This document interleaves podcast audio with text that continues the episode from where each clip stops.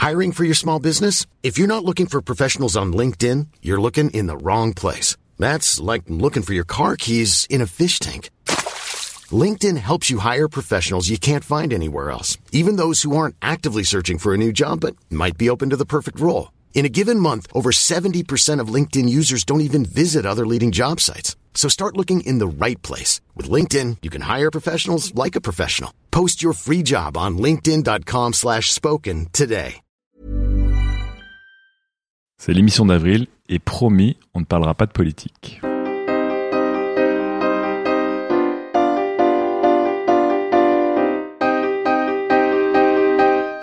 Studio 404, Studio 404 l'émission de société numérique.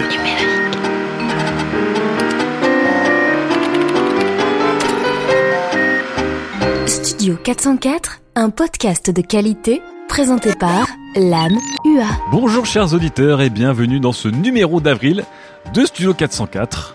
Euh, je suis entouré de mes quatre fidèles chroniqueurs, plus quelques surprises, quelques invités.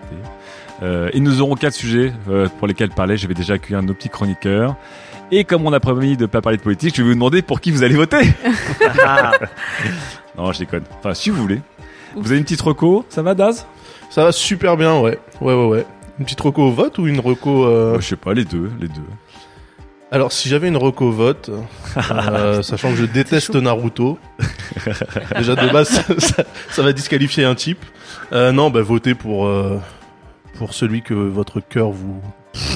ok, Je crois Il y croit même pas lui-même. de toute la Ok, carrière ok, de 404. T'arrives ok, pas ok, d'accord. Alors, on va dire, C'est un shoujo manga ton truc votez, mais votez pas pour les fils de pute. Ok. Donc votez pas. Si. Attends, tout le monde n'est pas Ah. fils de pute.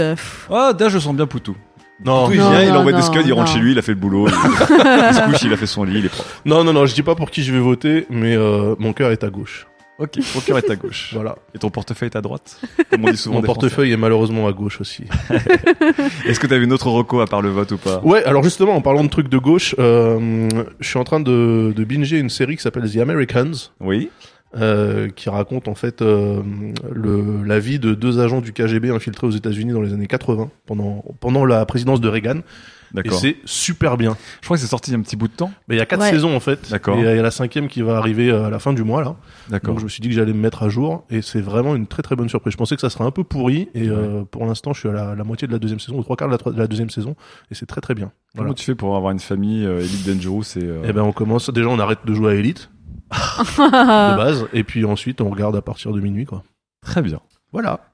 Mélissa, Euh, alors, je vais ne pas faire une reco vote, mais je comment vais faire, ça tu vas je pas vais faire faire de une reco allez voter. Ah, oh là là. Oh le devoir citoyen non c'est mais alors après Non, mais l'autre attends, il y a avec votre plein de cœur, gens, l'autre c'est il y aller a- voter, qu'est-ce que Non, c'est que mais ça il y a plein de gens qui veulent pas aller voter, ça me stresse vachement. Ça te. Mais Genre, ils encore- font ce qu'ils veulent, encore- Mélissa. encore Merde Mais qui es-tu pour leur dire d'aller voter s'ils ont pas envie d'aller voter Une journaliste Arrêtez de cette émission, moi j'en ai marre. C'est toujours pareil mais avec vous. il va y avoir genre euh, Marine. Le Pen président. Dude, arrêtons la diphtongue putain. Elle n'existe pas. Ok, je te l'ai déjà dit. Bon, Dude, Voilà. dude, Dude. dude, Ok. dude. Jude. Merde. bon après avoir Pardon. Ce cours peut de revenir linguiste. au premier dérapage euh, Mettons qu'on est sorti de deuxième. Donc de Allez voter. Reco, euh, reco culturel. Ouais. Quelle Euh, patte à l'italienne êtes-vous réellement peux arrêter de troller mes recos, là T'as dit que t'étais bienveillant Disney en aujourd'hui. pâte italienne. Donc, ma reco culturelle est une très bonne série américaine, encore une fois. The Carbonara. The Night of. ah oui. Très bonne série qui raconte, euh, je vais pas spoiler rien. Il paraît que le premier épisode est assez marquant. Tout est assez marquant Ah, dans cette série. Ça peut sembler très lent, mais ça ne l'est absolument pas. C'est juste sur une nuit, donc. Euh, et toutes les conséquences de cette nuit qui, qui, qui se déroulent ensuite. Il y a un très très gros casting. Pour les amateurs de The Wire, vous allez retrouver des gens que vous aimez bien. C'est sur le système judiciaire américain et j'ai jamais rien vu d'aussi précis sur la justice américaine. Ah oui? Si ce n'est un documentaire euh, d'il y a 15 ans. Donc, euh, Même pas New York District? Bah, Alors j'ai regardé que quelques épisodes donc je peux pas juger, mais franchement celle-ci est passionnante. D'accord. Donc euh, deux recos politiques cheesy et deux séries télé pour l'instant. Sylvain, est-ce que tu es sur la longueur de tes petits camarades? Ça va je bien? confirme The Night Of, oui ça va très bien. Je confirme The Night Of, j'ai une... euh, Il tout- confirme The Night Of parce qu'il n'avait pas de reco quand il est arrivé dans l'émission. Non, mais tout, tout le premier épisode, moi, c'était une, une, une énorme boule au ventre euh, en, en PLS euh, dans, dans mon lit, en train de regarder, euh, en, en ayant très peur, en étant très stressé, c'est hyper bien. D'accord. Mais par contre, je suis ravi qu'on puisse euh, proposer des, des, des, des recommandations culturelles qui sont très vieilles, comme vous le faites. Ça, me met, il y a un ça an, me- c'était il y a ça un me met, an. ça me met un tout petit peu moins l'impression et je vous recommande un excellent bouquin qui s'appelle Les Misérables de Victor Hugo. Voilà, tu l'as le troll. Tu l'as binge ridé ou pas ce, ce, ce- Ouais. Je suis sûr qu'il l'a même pas lu. Bah, la saison 2 elle est non, mais je La l'avais saison vu 2 elle passer, euh, je l'avais vu passer quand j'étais en première S puisqu'il était au programme euh, de lecture du cours de français. T'as euh, lu le j'avais spin-off The le temps. Thénardiers ou pas tu l'as feuilleté Le spin-off. voilà, donc euh, excellent, excellent top culturel. Moi, ça m'a vraiment euh, bouleversé. Le casting est vraiment au top et euh, franchement, il y a une profondeur scénaristique que moi j'ai rarement vue euh, pour l'instant sur Netflix. Quel petit tocard. Il a pas bossé. Et pour qui tu votes Je vote à gauche. Je sais pas encore pour qui. C'est marrant parce que je suis sûr que dans l'imaginaire euh, de notre communauté, t'es un peu le macroniste, non? Ah, non, mais Ah bah pas. dans l'imaginaire réel même de notre communauté. J'espère pas. Ah non. Non, alors si si euh, je voulais améliorer ma situation personnelle qui est celui du freelance, je voterais Macron. Mais c'est pas le cas. Très Je bien. suis pas un perso. C'est beau ce que tu Fibre. dis. Alors Fibre, dans l'imaginaire de la communauté, tu es celui qui vote très à gauche. Non, Bah, comment, très ça va, à droite. comment ça va Fibre déjà ça, ça va bien, merci. Je, je parle juste d'un truc sur Les Misérables que je trouve très moderne. C'est que dans Les Misérables, à un moment, euh, Cosette vend ses dents parce que elle a. C'est très moderne ça. Non, non, elle a, elle a besoin d'argent et euh, effectivement, c'est c'est le- c'est la, la naissance du trafic d'organes, voilà. Ah, Donc, je crois que t'allais parler descendant de Hollande, mais en fait. Ah, oh, non, bah, non, ah, euh, parlons de, de, on va dire de d'enjeux plus plus modernes. hein. D'accord. Et euh, pour qui tu vas voter, Fibre Alors, je vais euh, assumer. Oui, bien sûr. Alors non, je vais pas, je vais pas, je vais, faire, quand je, vais- t'assumes non, je vais faire, je vais faire une recommandation vote, mais moi, je suis de droite. Oui. Mais je fais une recommandation de vote qui, à mon avis, est la plus 404 possible. Je pense que, et j'ai j'ai un petit euh, différent avec Sylvain là sur ce sujet-là. Je pense que le candidat le plus 404, c'est Hamon. Ouais. Pour la raison suivante, c'est que pour moi, le revenu universel, qui, il a un peu rétropédalé, mais j'ai- j'aimais bien l'idée. Je voulais m'acheter un Hummer avec, bon, moi. Et euh, non, je, ça c'est la blague, mais je pense que le revenu universel, c'est effectivement l'accès à tout le monde à une certaine forme d'entreprise Internet. Et c'est quelque chose d'assez moderne dans la société. Comme Internet a été une rupture dans nos façons de travailler, le revenu universel en est une autre. Et ça va bien. venir tôt ou tard. Voilà. Voilà pour ma reco vote. Donc tu reco euh, un peu amont. Je raco à mon si vous êtes euh, dans le 404 Spirit. Voilà. Très bien. Mais toi, toi. Oui, toi. Ah non, Toi. moi c'est autre chose. Et euh, si- sinon, sinon, euh, Alors, qu'est-ce qu'il y a comme option à droite? je, je, je, je peux, je peux faire une reco euh, culturelle. hein. Ouais, bien sûr. Alors, je suis très fan de Cookie Clicker. Ah, Donc, euh, le fameux jeu auquel vous avez tous joué, il faut cliquer sur un cookie non, pour. personne n'y a joué. Fameux tout- jeu auquel personne n'a joué, ouais, c'est ça. Mais moi, j'ai, moi, j'ai vu les, les ravages de cette drogue. Ah non, non bah, ça- bon, c'est un jeu très très intéressant. La, la personne qui l'a créé, c'est un Français qui, Ouais. qui a un pseudo qui est Orteil. Et Orteil a sorti un nouveau jeu récemment, il y a moins d'un mois. Il est en alpha, il s'appelle Neverending Legacy. Euh, vous pouvez y jouer en une, une, une soirée. Et euh, c'est un jeu dans lequel on a une, on- enfin c'est aussi un, ce qu'on appelle un needle game, donc il se joue sans vous le jeu. J'intervenais à quelques moments. Vous avez une petite famille de quatre personnes dans la préhistoire. Et le jeu s'arrête quand vous avez quand c'est transformé en une grande ville de 200 000 habitants et qu'ils vous ont construit un mausolée pour pour euh, pour votre descendance tout ça. Donc c'est un mini civilisation et il est très atmosphérique, très beau. J'aime beaucoup et j'ai- si c'est la version alpha, j'attends d'avoir la version finale. Ça va être super. Très bien pour cette reco culturelle. Bon, pour la reco politique, euh, on cherche un mec à droite qui aime bien Snapchat, quoi. Allez, tout de suite le premier sujet. Prends l'argent Sujet numéro 1. Les jeux vidéo les plus arty sont-ils le meilleur moyen de découvrir le jeu vidéo? Et c'est Mélissa Ouais. qui se colle. Mélissa qui est devenue notre petit cobaye. Attention, vous avez 4 heures. Les jeux vidéo sont-ils de l'art? Oh, moi j'ai eu 3 minutes. Commençons pour nous mettre bien par revenir aux fondamentaux. C'est parce que là, mes fibres ont décidé un soir qu'ils voulaient me faire passer du niveau noob au niveau 1 de la culture jeux vidéo que je me suis lancée dans cette quête philosophique. Armée seulement de ma naïveté, Oh. j'allais voir dans les jeux vidéo que ce que personne d'autre n'avait vu avant moi. En fait, on, a fait une reaction vidéo avec Mélissa. C'est ça. c'est pas filmé malheureusement, et même pas en 360. Bien optimistes, ils étaient là en me m'envoyant la liste des 14 jeux qui sont entrés au MoMA en 2012. Oui, il y a bien Tetris, dont la musique restera dans vos têtes pendant encore bien deux bonnes heures après cette chronique. Oh oui. Alors comment tout ça a commencé? Ben Parce qu'une meuf a décidé qu'au MoMA, il y aurait des jeux vidéo.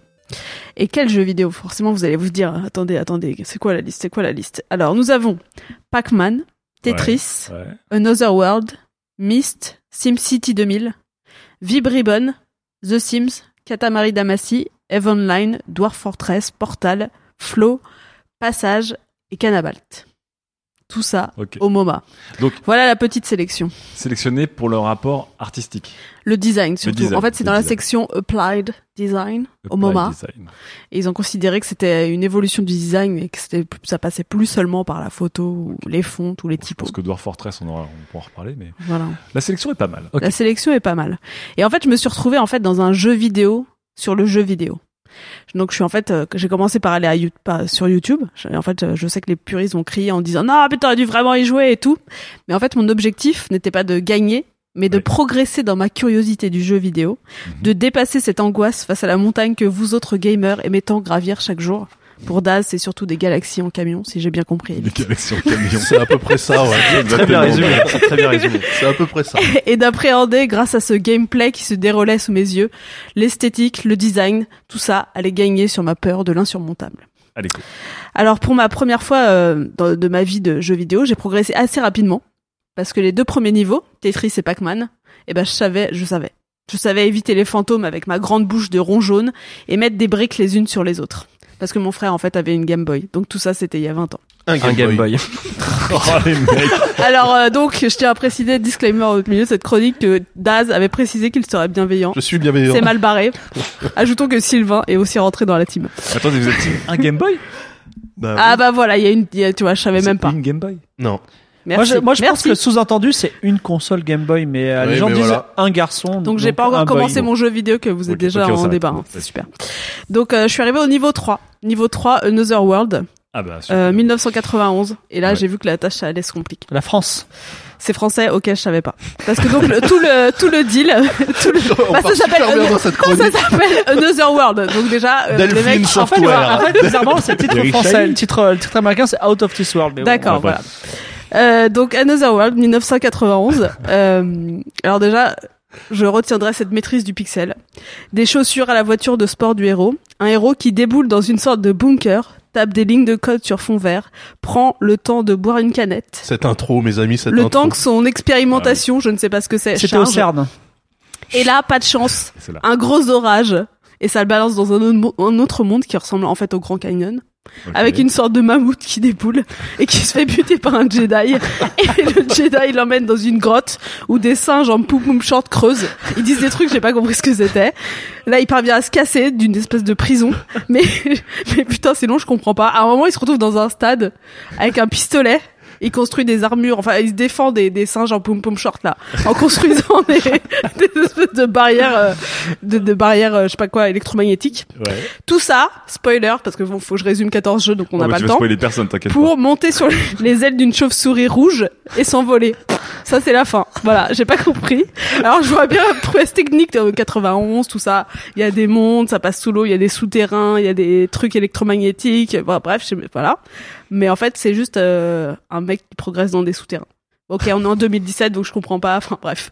Ça m'a juste semblé aussi long qu'un... Oh, le dédain, le mépris. Pas. Oh, c'est pas dédain. Non mais franchement, intéressant vraiment de voir trop le, de la vie, pixels. euh, à plat. Euh, musique compliquée, euh, enfin qualité d'image pourrie. Bref, c'était un peu d'Eric, mais sans le vert euh, sur l'image partout tout le temps. C'est pas là, du tu vois, dédain, ça. On enregistre, on enregistre un jour et je, je, je sens déjà le, quand les gens vont écouter la chose et que les gens vont tomber dans la rue. tu vois. Ils vont tomber dans les pommes dans la rue avec leurs écouteurs. Attendez les mecs, on en est qu'à la première. Ouais. Alors, Another World, c'est fait. Voilà, niveau 4. Donc c'est découragé que je me dis parce que là j'ai donc regardé des vidéos de gameplay sur YouTube là euh, Ouais. faut savoir que Another World j'en avais pris pour 20 minutes hein. Ouais. Donc je c'est là que j'arrive dans Myst 1993. Alors franchement, j'étais déjà un peu bla- blasé, pardon. Ah bah alors là, Et euh, j'arrive dans un port. Euh, que je- en fait je vois juste un port avec un espèce de gros mécanisme en haut de la colline là et des sapins. Et- alors je me vois plus, je suis plus un mec en t-shirt noir pixelisé comme dans Another World. Je visite une île sans savoir à quoi je ressemble, avec plein de sapins et donc je dois rentrer dans une espèce de, je sais pas, de- encore un bunker où je vois un petit bout de papier avec un décompte derrière et qui me permet d'accéder à une espèce de chaudron. Le tout sur une musique digne de la meilleure boutique ésotérique du Havre. Franchement, c'était vraiment horrible.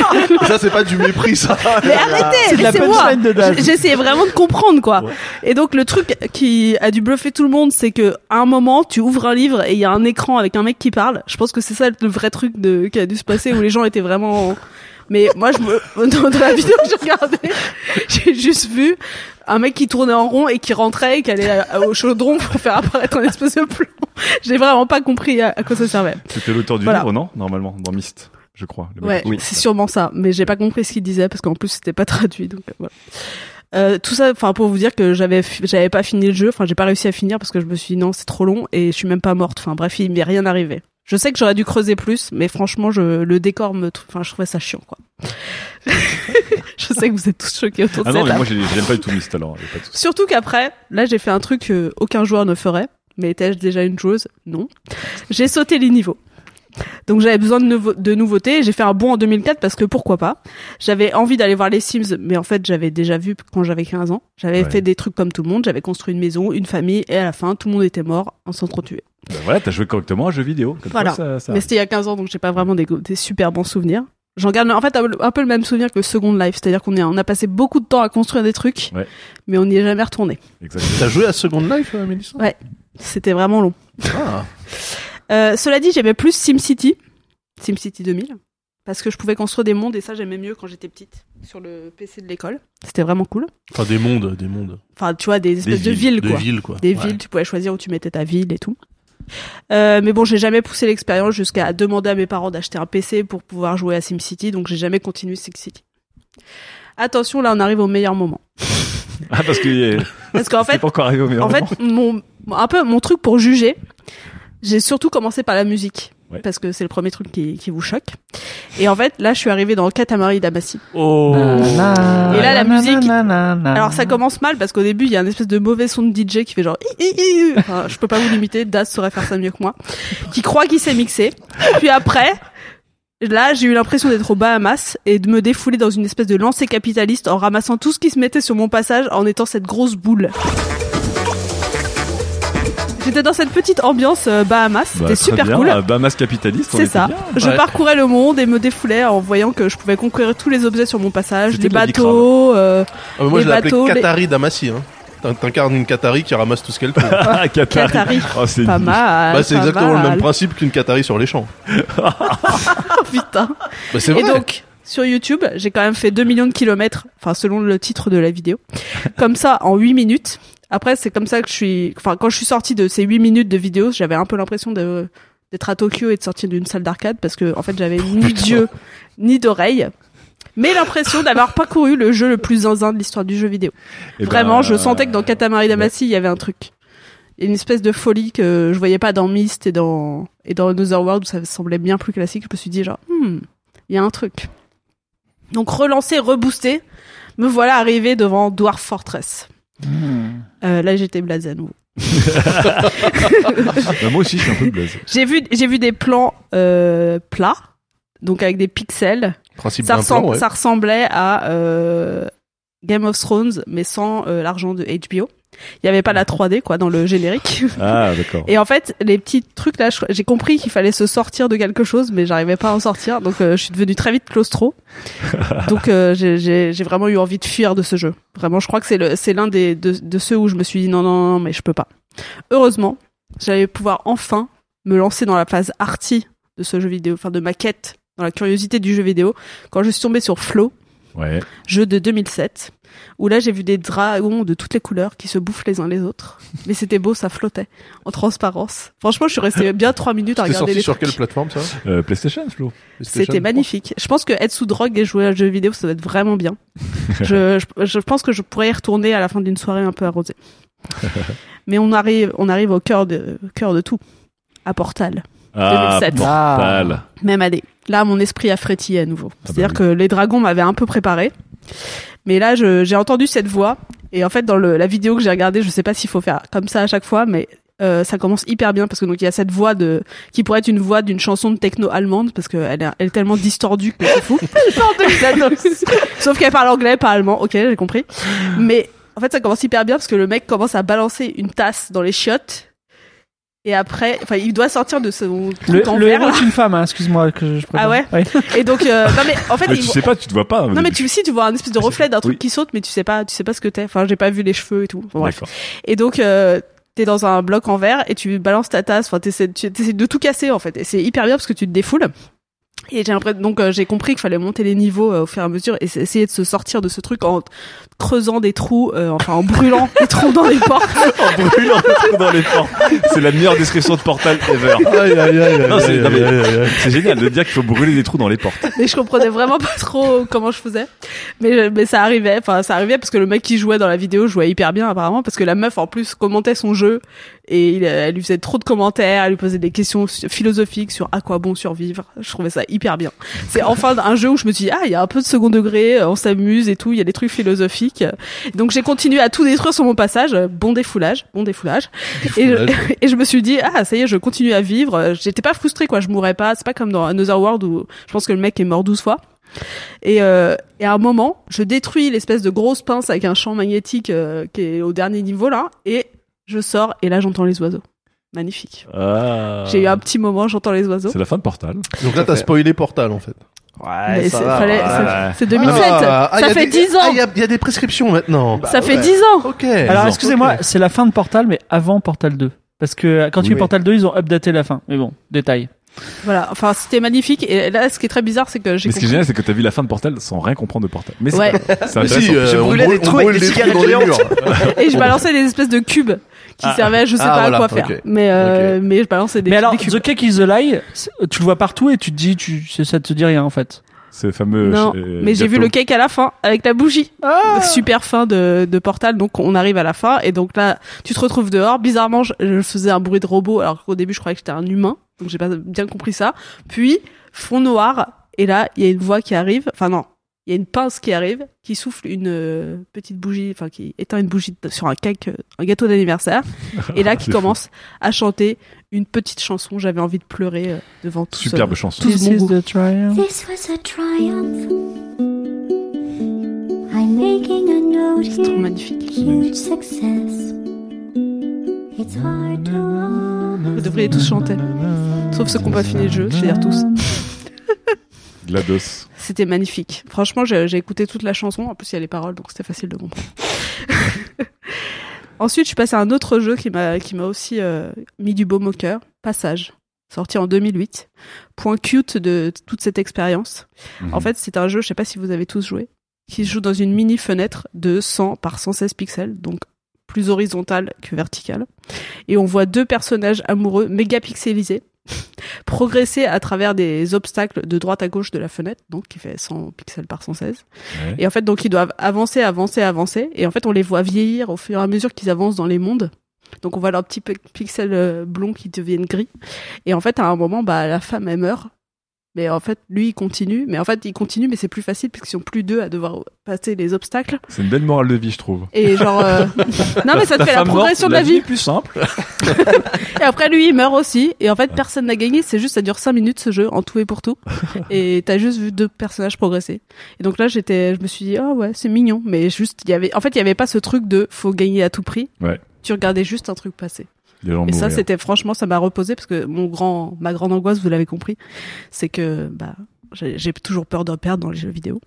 Et puis il a fallu reprendre ses esprits, messieurs, et un shoot euh, d'adrénaline avec Cannabalt. La Ah, fin de cette expérience. Musique techno à fond. Je me sentais comme James Bond à sauter d'immeuble en immeuble sans me blesser jamais par les vitres brisées ou les obstacles ou le vide. Parce que la vidéo que j'ai regardée, forcément, le mec allait super loin. Combien de mètres j'allais pouvoir enfin parcourir en combien de temps? Combien de ma bite allait... Pardon. Parce que franchement, c'est vraiment ça, le mec avance de plus en plus vite. je me suis dit, non mais vraiment, le seul point, c'est juste d'avancer le plus vite possible. Donc c'est vraiment James Bond, Aïe, sauf qu'il s'arrête jamais, quoi. Oui, Vite un joué, vite vite. compris. Franchement, bon jeu pour se défouler. Je me suis rendu compte que j'y avais déjà joué, en fait, au bout de, au bout de cinq minutes. c'était presque trop simple, mais c'était trop bien. Donc euh, j'ai bien aimé, mais en fait je suis restée un peu sur ma fin avec Cannibal. Je me suis dit ah ça peut pas être le dernier bon jeu quoi. C'est le plus récent, il est sorti en 2009. Ouais. Et donc en fait je suis retournée dans l'espace-temps où euh, j'avais sauté les Sims et tout ça, en me disant c'est quoi ce truc qui s'appelle Vib Ribbon là au milieu? Qu'est-ce que c'est que ce truc de 1999 Et là je suis allée sur YouTube, j'ai cliqué Vib Ribbon, pouf pouf pouf. Et là je tombe sur un lapin dessiné en une ligne qui doit passer des obstacles, le tout en disant des trucs en japonais sur une fond de musique euh, de taré. Franchement, j'étais trop contente. Alors, par Ah, exemple, quand bon. tu passes une porte, ça fait un gros son de batterie euh, hyper euh, lourd. Quand tu pars dans les aigus, ça fait un, enfin, quand tu fais un loop, tu pars dans les aigus. C'est dingue, c'est en noir et blanc, c'est très simple et pourtant c'est hyper euh, réjouissant. Pour, pour vous mettre dans l'ambiance de, de Vibribone si vous y avez jamais joué. J'ai jamais joué à ce truc. Incroyable ce jeu. C'est vraiment cool, hein. franchement. euh, Et si je me rappelle bien, tu pouvais mettre n'importe quel CD audio dans Vibribone et générer les obstacles. Euh, Ah, suivant putain, les ça me dit un sons. truc. Ok. C'était incroyable. Ça a l'air assez génial, franchement. Je, j'ai C'est bien été- pété, ouais. J'ai été soufflé alors que c'était juste une ligne noir et blanc avec un lapin. Donc euh, il en faut peu parfois. Voilà, nous sommes arrivés au bout des 14 niveaux, même si j'en ai sauté 3. À la fin de cette expérience de binge gaming, j'ai eu envie de vomir. J'en reveux encore. Je suis perdu. Je vais rêver de dragons et d'immeubles qui s'effacent sous mes pieds. J'ai l'impression d'avoir visité 15 mondes différents, d'avoir repoussé les limites de mon imagination, de ne plus être dans le même espace-temps. Ce que je viens de faire là, est sûrement similaire en fait à l'expo que, qui est au MoMA, Ouais. où à mon avis, on- enfin à mon avis j'en suis sûr, on peut pas jouer aux jeux vidéo à part certains, mais vraiment de manière euh, très très limitée. Donc à part Tetris, Pac-Man, les Sims et Cannibal, je n'avais joué à aucun de ces jeux, ces jeux et j'ai de fait pas joué à ces jeux. J'ai regardé des joueurs m'emmener. J'avais pas la, la frustration du game over, le truc qui me fait si peur. Je me suis juste baladé dans YouTube, comme dans les allées euh, bah, que, que j'aurais pu faire dans un musée. Et à la fin, est-ce que j'ai eu envie de jouer aux jeux vidéo? Parce que Ah, c'était ça le question. truc. Oh là là, c'est une question avec un suspense insoutenable. T'avais dit bienveillant. Das- Je suis bienveillant, j'ai insulté personne. Il me reste 1% de batterie. Laissez-moi finir ma chronique. Donc non, je n'ai pas eu envie de jouer. Quoi? Ça alors? Et je me dis que si j'avais été dans un musée, j'aurais peut-être eu encore moins envie de m'immerger parce que là, en fait, dans YouTube, j'ai réussi à être dedans avec mon casque et tout, euh, vraiment, et j'ai vu des bons joueurs jouer, donc euh, c'était vraiment hyper efficace. Mais en fait, ce que j'ai fait là, ça m'a permis de dépasser la raison pour laquelle euh, je joue pas aux jeux vidéo, au contraire. En regardant des joueurs aller au bout, je me suis dit que j'aurais jamais fait aussi bien Ouais. ou en tout cas en mettant beaucoup plus longtemps alors que je trouve déjà que j'ai mis très très longtemps à faire les choses. En fait, je déteste mourir ou perdre ou rater et en fait, j'ai le dernier jeu auquel j'ai joué récemment, c'est Limbo qui est un jeu magnifique dans une forêt mystérieuse tout en noir et blanc avec des magnifiques dessins mais où tu meurs à chaque coup de piège à chien là avec le bruit qui te bouffe et le sang qui coule Piège à chien. Piège à chien. et en fait, pendant ces heures sur YouTube, je me suis amusée. J'étais, j'étais bien, quoi. J'étais posée. Je passais de, de, de passage à Cannabalt et je pouvais être en empathie. Je pouvais pleurer. Je pouvais faire son truc. J'étais un peu comme face à un tableau de Dali. J'avais pas de guide, mais je voyais la, la beauté, mais je pouvais en apprécier certains contours, mais pas tous. En fait, c'est sûrement ça l'art, ou en tout cas l'art qu'on met dans les musées. C'est celui où on est un peu spectateur. C'est comme si on était en fait face à un, un bouquin du Moyen Âge. On l'a, on l'a pas lu, on n'est pas lecteur, mais on peut en apprécier, à mon avis, sa beauté. Il y a un mec qui a publié une, une critique du, de cette expo, en fait, en disant que c'était pas de l'art parce que en fait le, le fait de jouer ne crée pas des œuvres. Ouais. Ah Bah en fait, quand t'es face à un tableau, t'as pas besoin de peindre Mm. pour que tu vois, pour comprendre le, le tableau ou en tout cas être ému par ça. Alors après, si le, si un jour le MoMA me réussit à me faire euh, avoir envie de jouer, là ils ont peut-être accompli quelque chose. Pour l'instant, c'est, ils ont juste fait leur boulot de musée, pas plus. Très bien. Donc fin de la visite pour Mélissa. Ouais, c'était. Intéressant, ça veut dire que tu as, d'une certaine manière, c'est une victoire, c'est que tu as reconnu l'apport du design et de l'art dans le jeu vidéo, mais la défaite, c'est que tu n'as pas envie de jouer aux jeux vidéo. Non, parce qu'en fait, j'ai toujours ma même angoisse de de pas réussir, quoi. C'est toujours ce truc-là. Je vois vraiment. En fait, ça c'est vraiment bien parce que ça a quand même euh, poussé mon imagination et je me suis dit Ouais. genre, tu manques quelque chose. Ouais. Tu manques des mondes, tu manques, euh, tu manques beaucoup. Mais je, le truc qui est de devoir aller dans un truc et passer des heures et des heures pour avoir souvent le l'objectif de gagner, mais pas sous, pas tout le temps. Ce qui est bien, c'est que ça m'a quand même appris qu'on il y a plein de jeux où t'as pas besoin de gagner ou de franchir des niveaux Et ou de de, plus en vois. plus d'ailleurs, qui s'affranchissent. Et ça, c'est ça, c'est rassurant. Très bien. J'ai très, j'ai vraiment l'impression d'être une noob en disant ça. Mais voilà, c'est- c'était une quête euh, Il y a un mec à côté de toi qui a les joues gonflées parce qu'il y a plein d'air dans a sa dit bouche, mais team bienveillance. Rappelons-le. Alors Daz, Daz bienveillance. Eh bien, Hashtag bienveillance, hashtag alors c'est un message Daz. pour euh, pour les gens qui nous soutiennent sur Patreon. Alors je suis désolé. je suis désolé. euh, on a eu un concentré de tout le dédain que j'aurais pu donner depuis le début de 404 en une Mais seule non. chronique. Et ça, c'est quand même un Mais tu exercice sais de que l'exercice, c'était que là m'avait dit tu ne regardes rien à propos de ces jeux.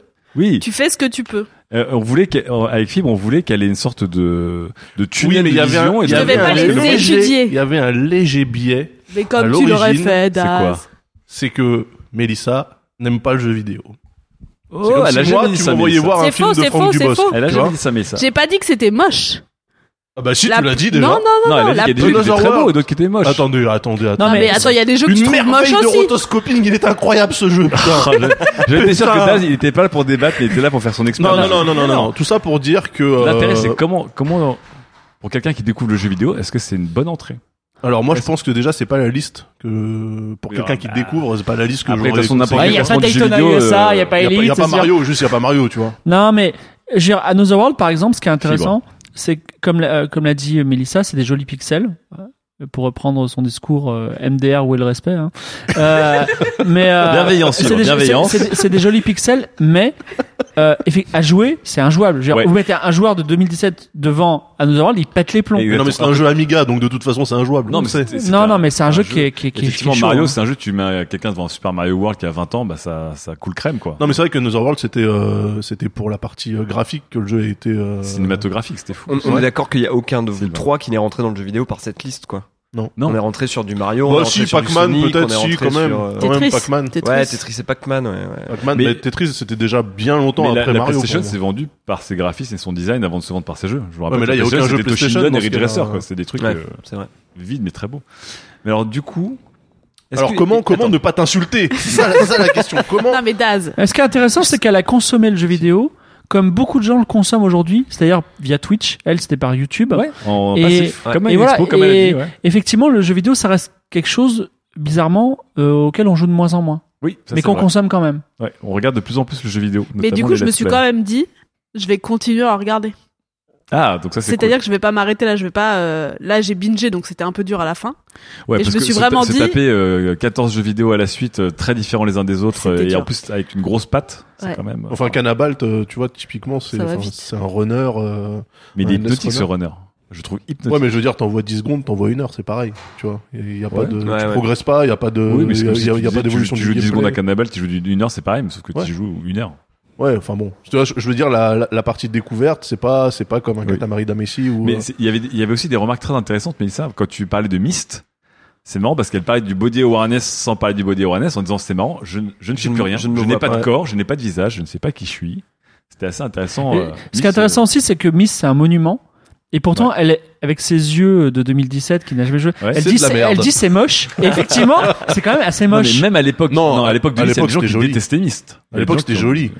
Non, mais t'as le bruit du port, t'as la mer et tout. C'était un T'as simulateur de carte postale. C'était ça le genre dans joystick quand il avait T'avais- testé, t'as t'as des petites, simulateur de euh, carte t'as postale. des petites cabanes et tout. Par contre, mais- ce, qui- est intéressant, euh, l'analyse que j'ai jamais eue de toute ma vie, et euh, on va dire la chronique euh, euh, mérite d'exister grâce à ça, c'est le fait de dire que Katamari Damacy, c'est une parabole sur le capitalisme. Je trouve ça génial. Sur l'accumulation des biens. Parce, que- c'est absolument pas ça en fait. hein. Ah Mais euh, non, Non, non, c'est mais marrant de le voir, c'est très marrant de le voir justement. voilà, c'est ça. Et, euh, Mais c'est quoi alors du coup si c'est pas ça? Ben en fait, il faut.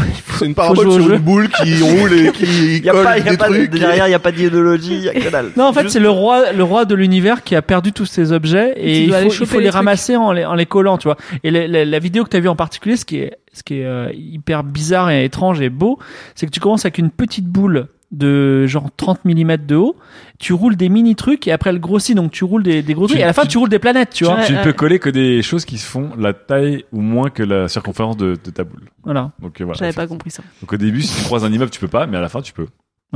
Mais euh, effectivement, maintenant que tu le dis, c'est un peu une, une, de même que Mario il courait après des pièces. Ouais. Là, on, on accumule des choses et c'est assez intéressant. Et c'était marrant aussi sur euh, ton retour sur Portal.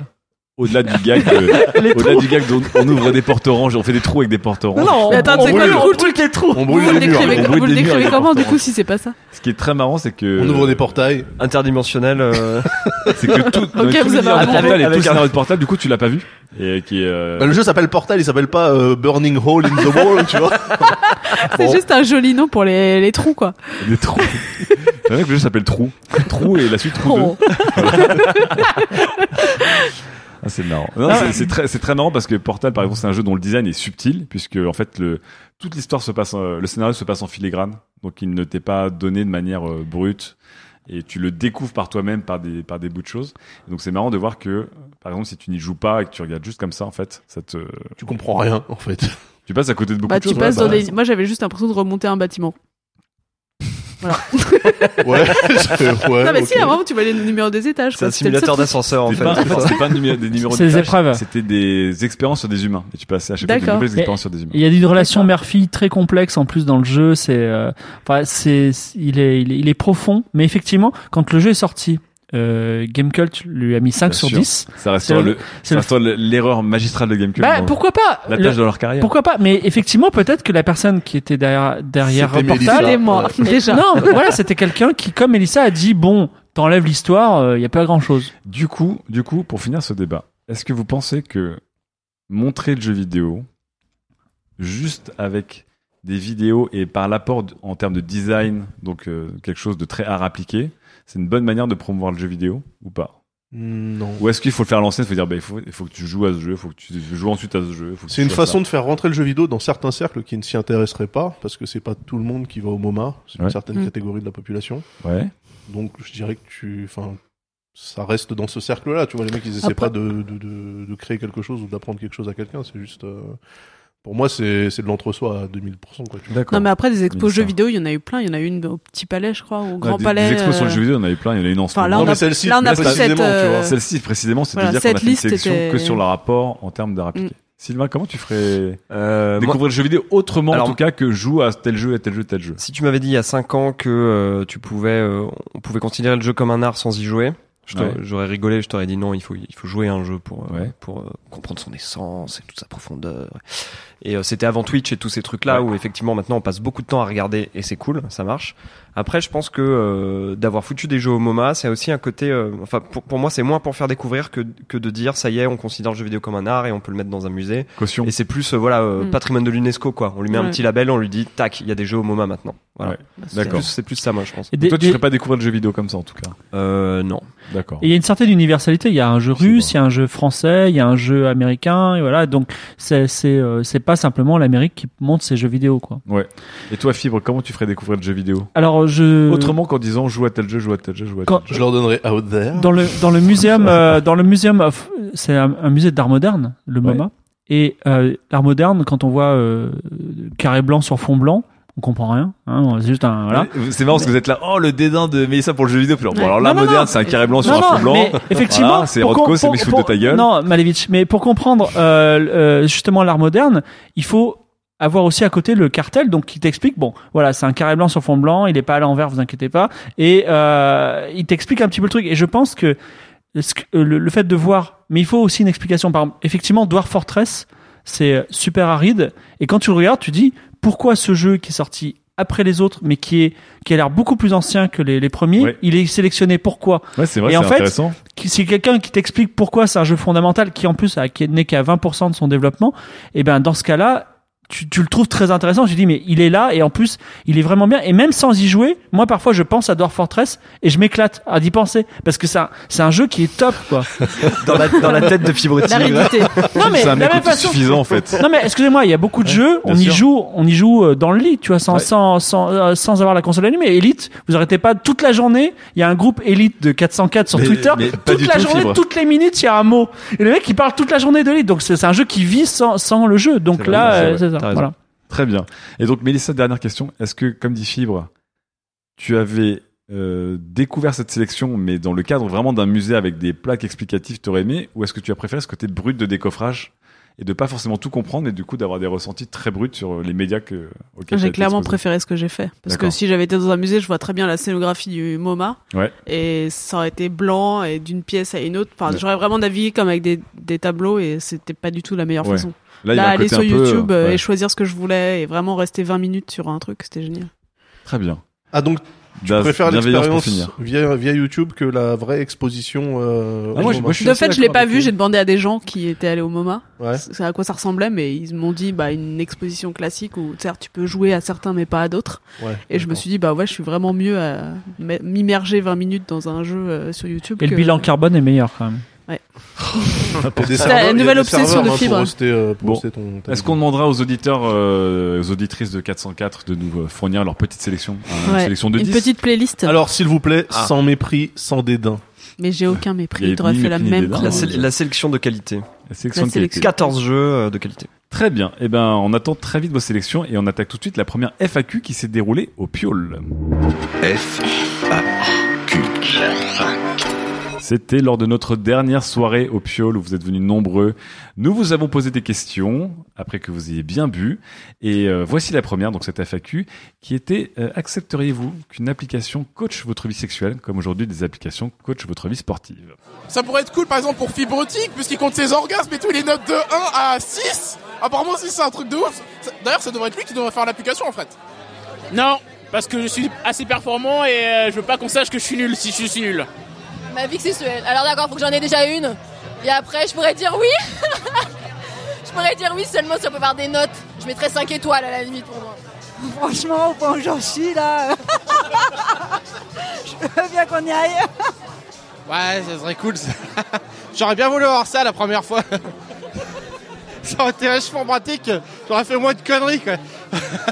J'en ai pas besoin. Ouais, dans la mesure où ça peut te permettre d'a- d'améliorer tes performances, pourquoi pas Euh, oui, mais il y a déjà Clou. Oh, mais non, Clou, moi je mets déjà quand est-ce que j'ai des rapports. Et en fait, c'est un peu comme un coach. Genre, euh, oui, vous êtes enceinte, bravo. Enfin, tu vois, je sais pas. Oui, j'ai clou. moi. Non, non, je pense que sur le sexe, je crois que tout se passe dans la tête, quoi. Euh, ok, mais uniquement s'il y a des achievements et que je peux me la péter après avec des stickers euh, comme Swarm ou un truc du genre. Ah, si ça reste dans l'intimité, ouais. Ouais, complètement, ouais. Avoir ses performances et tout. Le fameux 6 sur 6 de Fibre Tigre. Je suis chaud. Faut pas que ce soit partagé sur Facebook, c'est tout quoi. Vous partagez sur un podcast. Alors, Runtastic, c'est vachement bien, mais pour courir après, euh, Sextastic, euh, je suis pas sûre. Fuck, fuck tactique Fucktastic, ouais, ouais, non. Non, je, disso- je dissocie totalement la technologie et ma vie sexuelle. Moi, je suis très Moyen Âge, tu vois. Bah, après, je suis pas non plus Chambre de trop sage, torture. euh, tu vois de.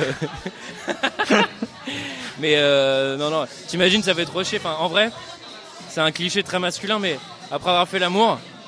Moi, j'adore m'endormir comme une merde, tu vois. Ça me fait trop chier. De, ah, vas-y, euh, je vais aller, je vais aller regarder des chiffres ou je vais, je vais écouter une appli qui m'a dit que j'ai bien ou mal fait, quoi. Ouais, grave. Genre l'appli elle me dit euh, et c'est maintenant 1, 2, 3, 4 Euh, 1, 2, 3, 4 5, 6 sur 6 fibre. Quelle formidable communauté. J'ai remarqué Bien quand même, alcoolisé. euh, ouais, Ouais, parfois. ça devait être la dernière question de la soirée. Non, non, non, non. Et non, pas Il y en a forcément. plein qui euh, qui tirent pas beaucoup euh, leur coup quoi. Mélangez-vous un peu là. Écoute, ils écoutent des podcasts. ils peuvent pas te faire, genre. Faut qu'on fasse vraiment des, des plus de speed dating dans nos soirées. Non, mais moi j'étais plutôt é- étonné parce que je me suis dit, il y a quand même pas mal de monde qui a dit, bah écoutez, euh, pourquoi pas dans l'intimité, ça me- peut me coacher, euh, c'est pas plus mal. euh. Comme quoi, hein. Bah Fibre, tu sais ce que tu dois faire? The Beautiful Ouais. quoi? The Beautiful Sex. The The Beautiful Coit The Beautiful Fuck Beautiful Bed. The Beautiful... Euh, the Beauty fuck. Factiful, factiful. Factiful, c'est pas mal quand même, Factiful. Bah, écoutez, à vous de faire. Moi, je suis bien occupé déjà. Est-ce que tu peux calculer la distance que tu parcours? Mais ça, Daz, Daz, Ouais, Ça, on a parlé dans une chronique déjà, super longtemps. C'est vrai, c'est vrai, alors- c'est vrai. En vrai, j'ai, en vrai, j'ai une. 650 En vrai, j'ai une montre, j'ai une montre là au poignet qui compte mes euh, mes kilomètres. Et euh, Non, on veut pas euh, savoir, Fibre. Ça marche pas pour autre chose que marcher, voilà. Ah, ok. Et si tu la mets sur... Non, non, non. Non, non, non, non, même, même. Non, non, non. Il y a des anneaux maintenant. on sait. Oui, oui, il y a Oui, des, c'est il y a vrai. des choses qui existent. Bah, il y a des gens qui ont volé mon concept. hein. Ah là là là là, c'est très très beau. Bon. Le quantified sex. Je, je viens d'avoir la vision de la montre, la smartwatch de fibre autour de son chibre. ça.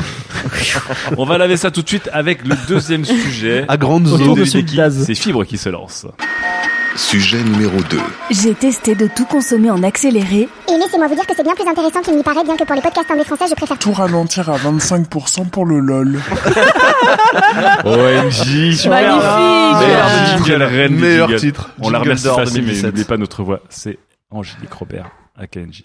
Ça va fibre? Oui, ça va. Alors, euh, dans un autre podcast qui n'est pas chez Qualité, mais j'en écoute quand même euh, parfois à la concurrence. Donc, Oh, donne les noms. le After Eight de décembre, donc un podcast pop culture de Camus et Quix qu'on salue. Il, il parlait d'un film dont le nom est Gods of Egypt et il parlait d'une façon qui donnait envie de le voir mais pas de l'acheter. Et euh, donc un matin, euh, ce film s'est retrouvé sur mon PC et je l'ai regardé. tu l'as trouvé par terre. Et ça. alors, euh, à mon insu, il y a eu un petit bug quand j'ai lancé le visionnage du film, c'est que le film s'est lancé à vitesse 1,25. Et euh, j'ai pas compris, j'ai pas remarqué le truc au début. Et du coup, je me suis fait de réflexion. J'ai dit waouh, déjà ça va vite. Hein. voilà, cette intro parce que déjà le film ça commence par une longue intro. Euh, comment et là, là c'est super condensé. Et après je me suis, dit, ils ont un accent bizarre. C'est une version québécoise parce qu'on sait jamais hein, sur les sur les quand on télécharge les trucs. Et en fait, téléchargé, donc t'as avoué. ah pensais que tu Vite, coupe, ça, il faut le dire vite. euh, mais alors, un film à vitesse 1.25, c'est regardable. Parce que déjà, j'ai mis 10 minutes à m'apercevoir que c'était vraiment à vitesse 1.25 et c'était pas un bug, tu vois.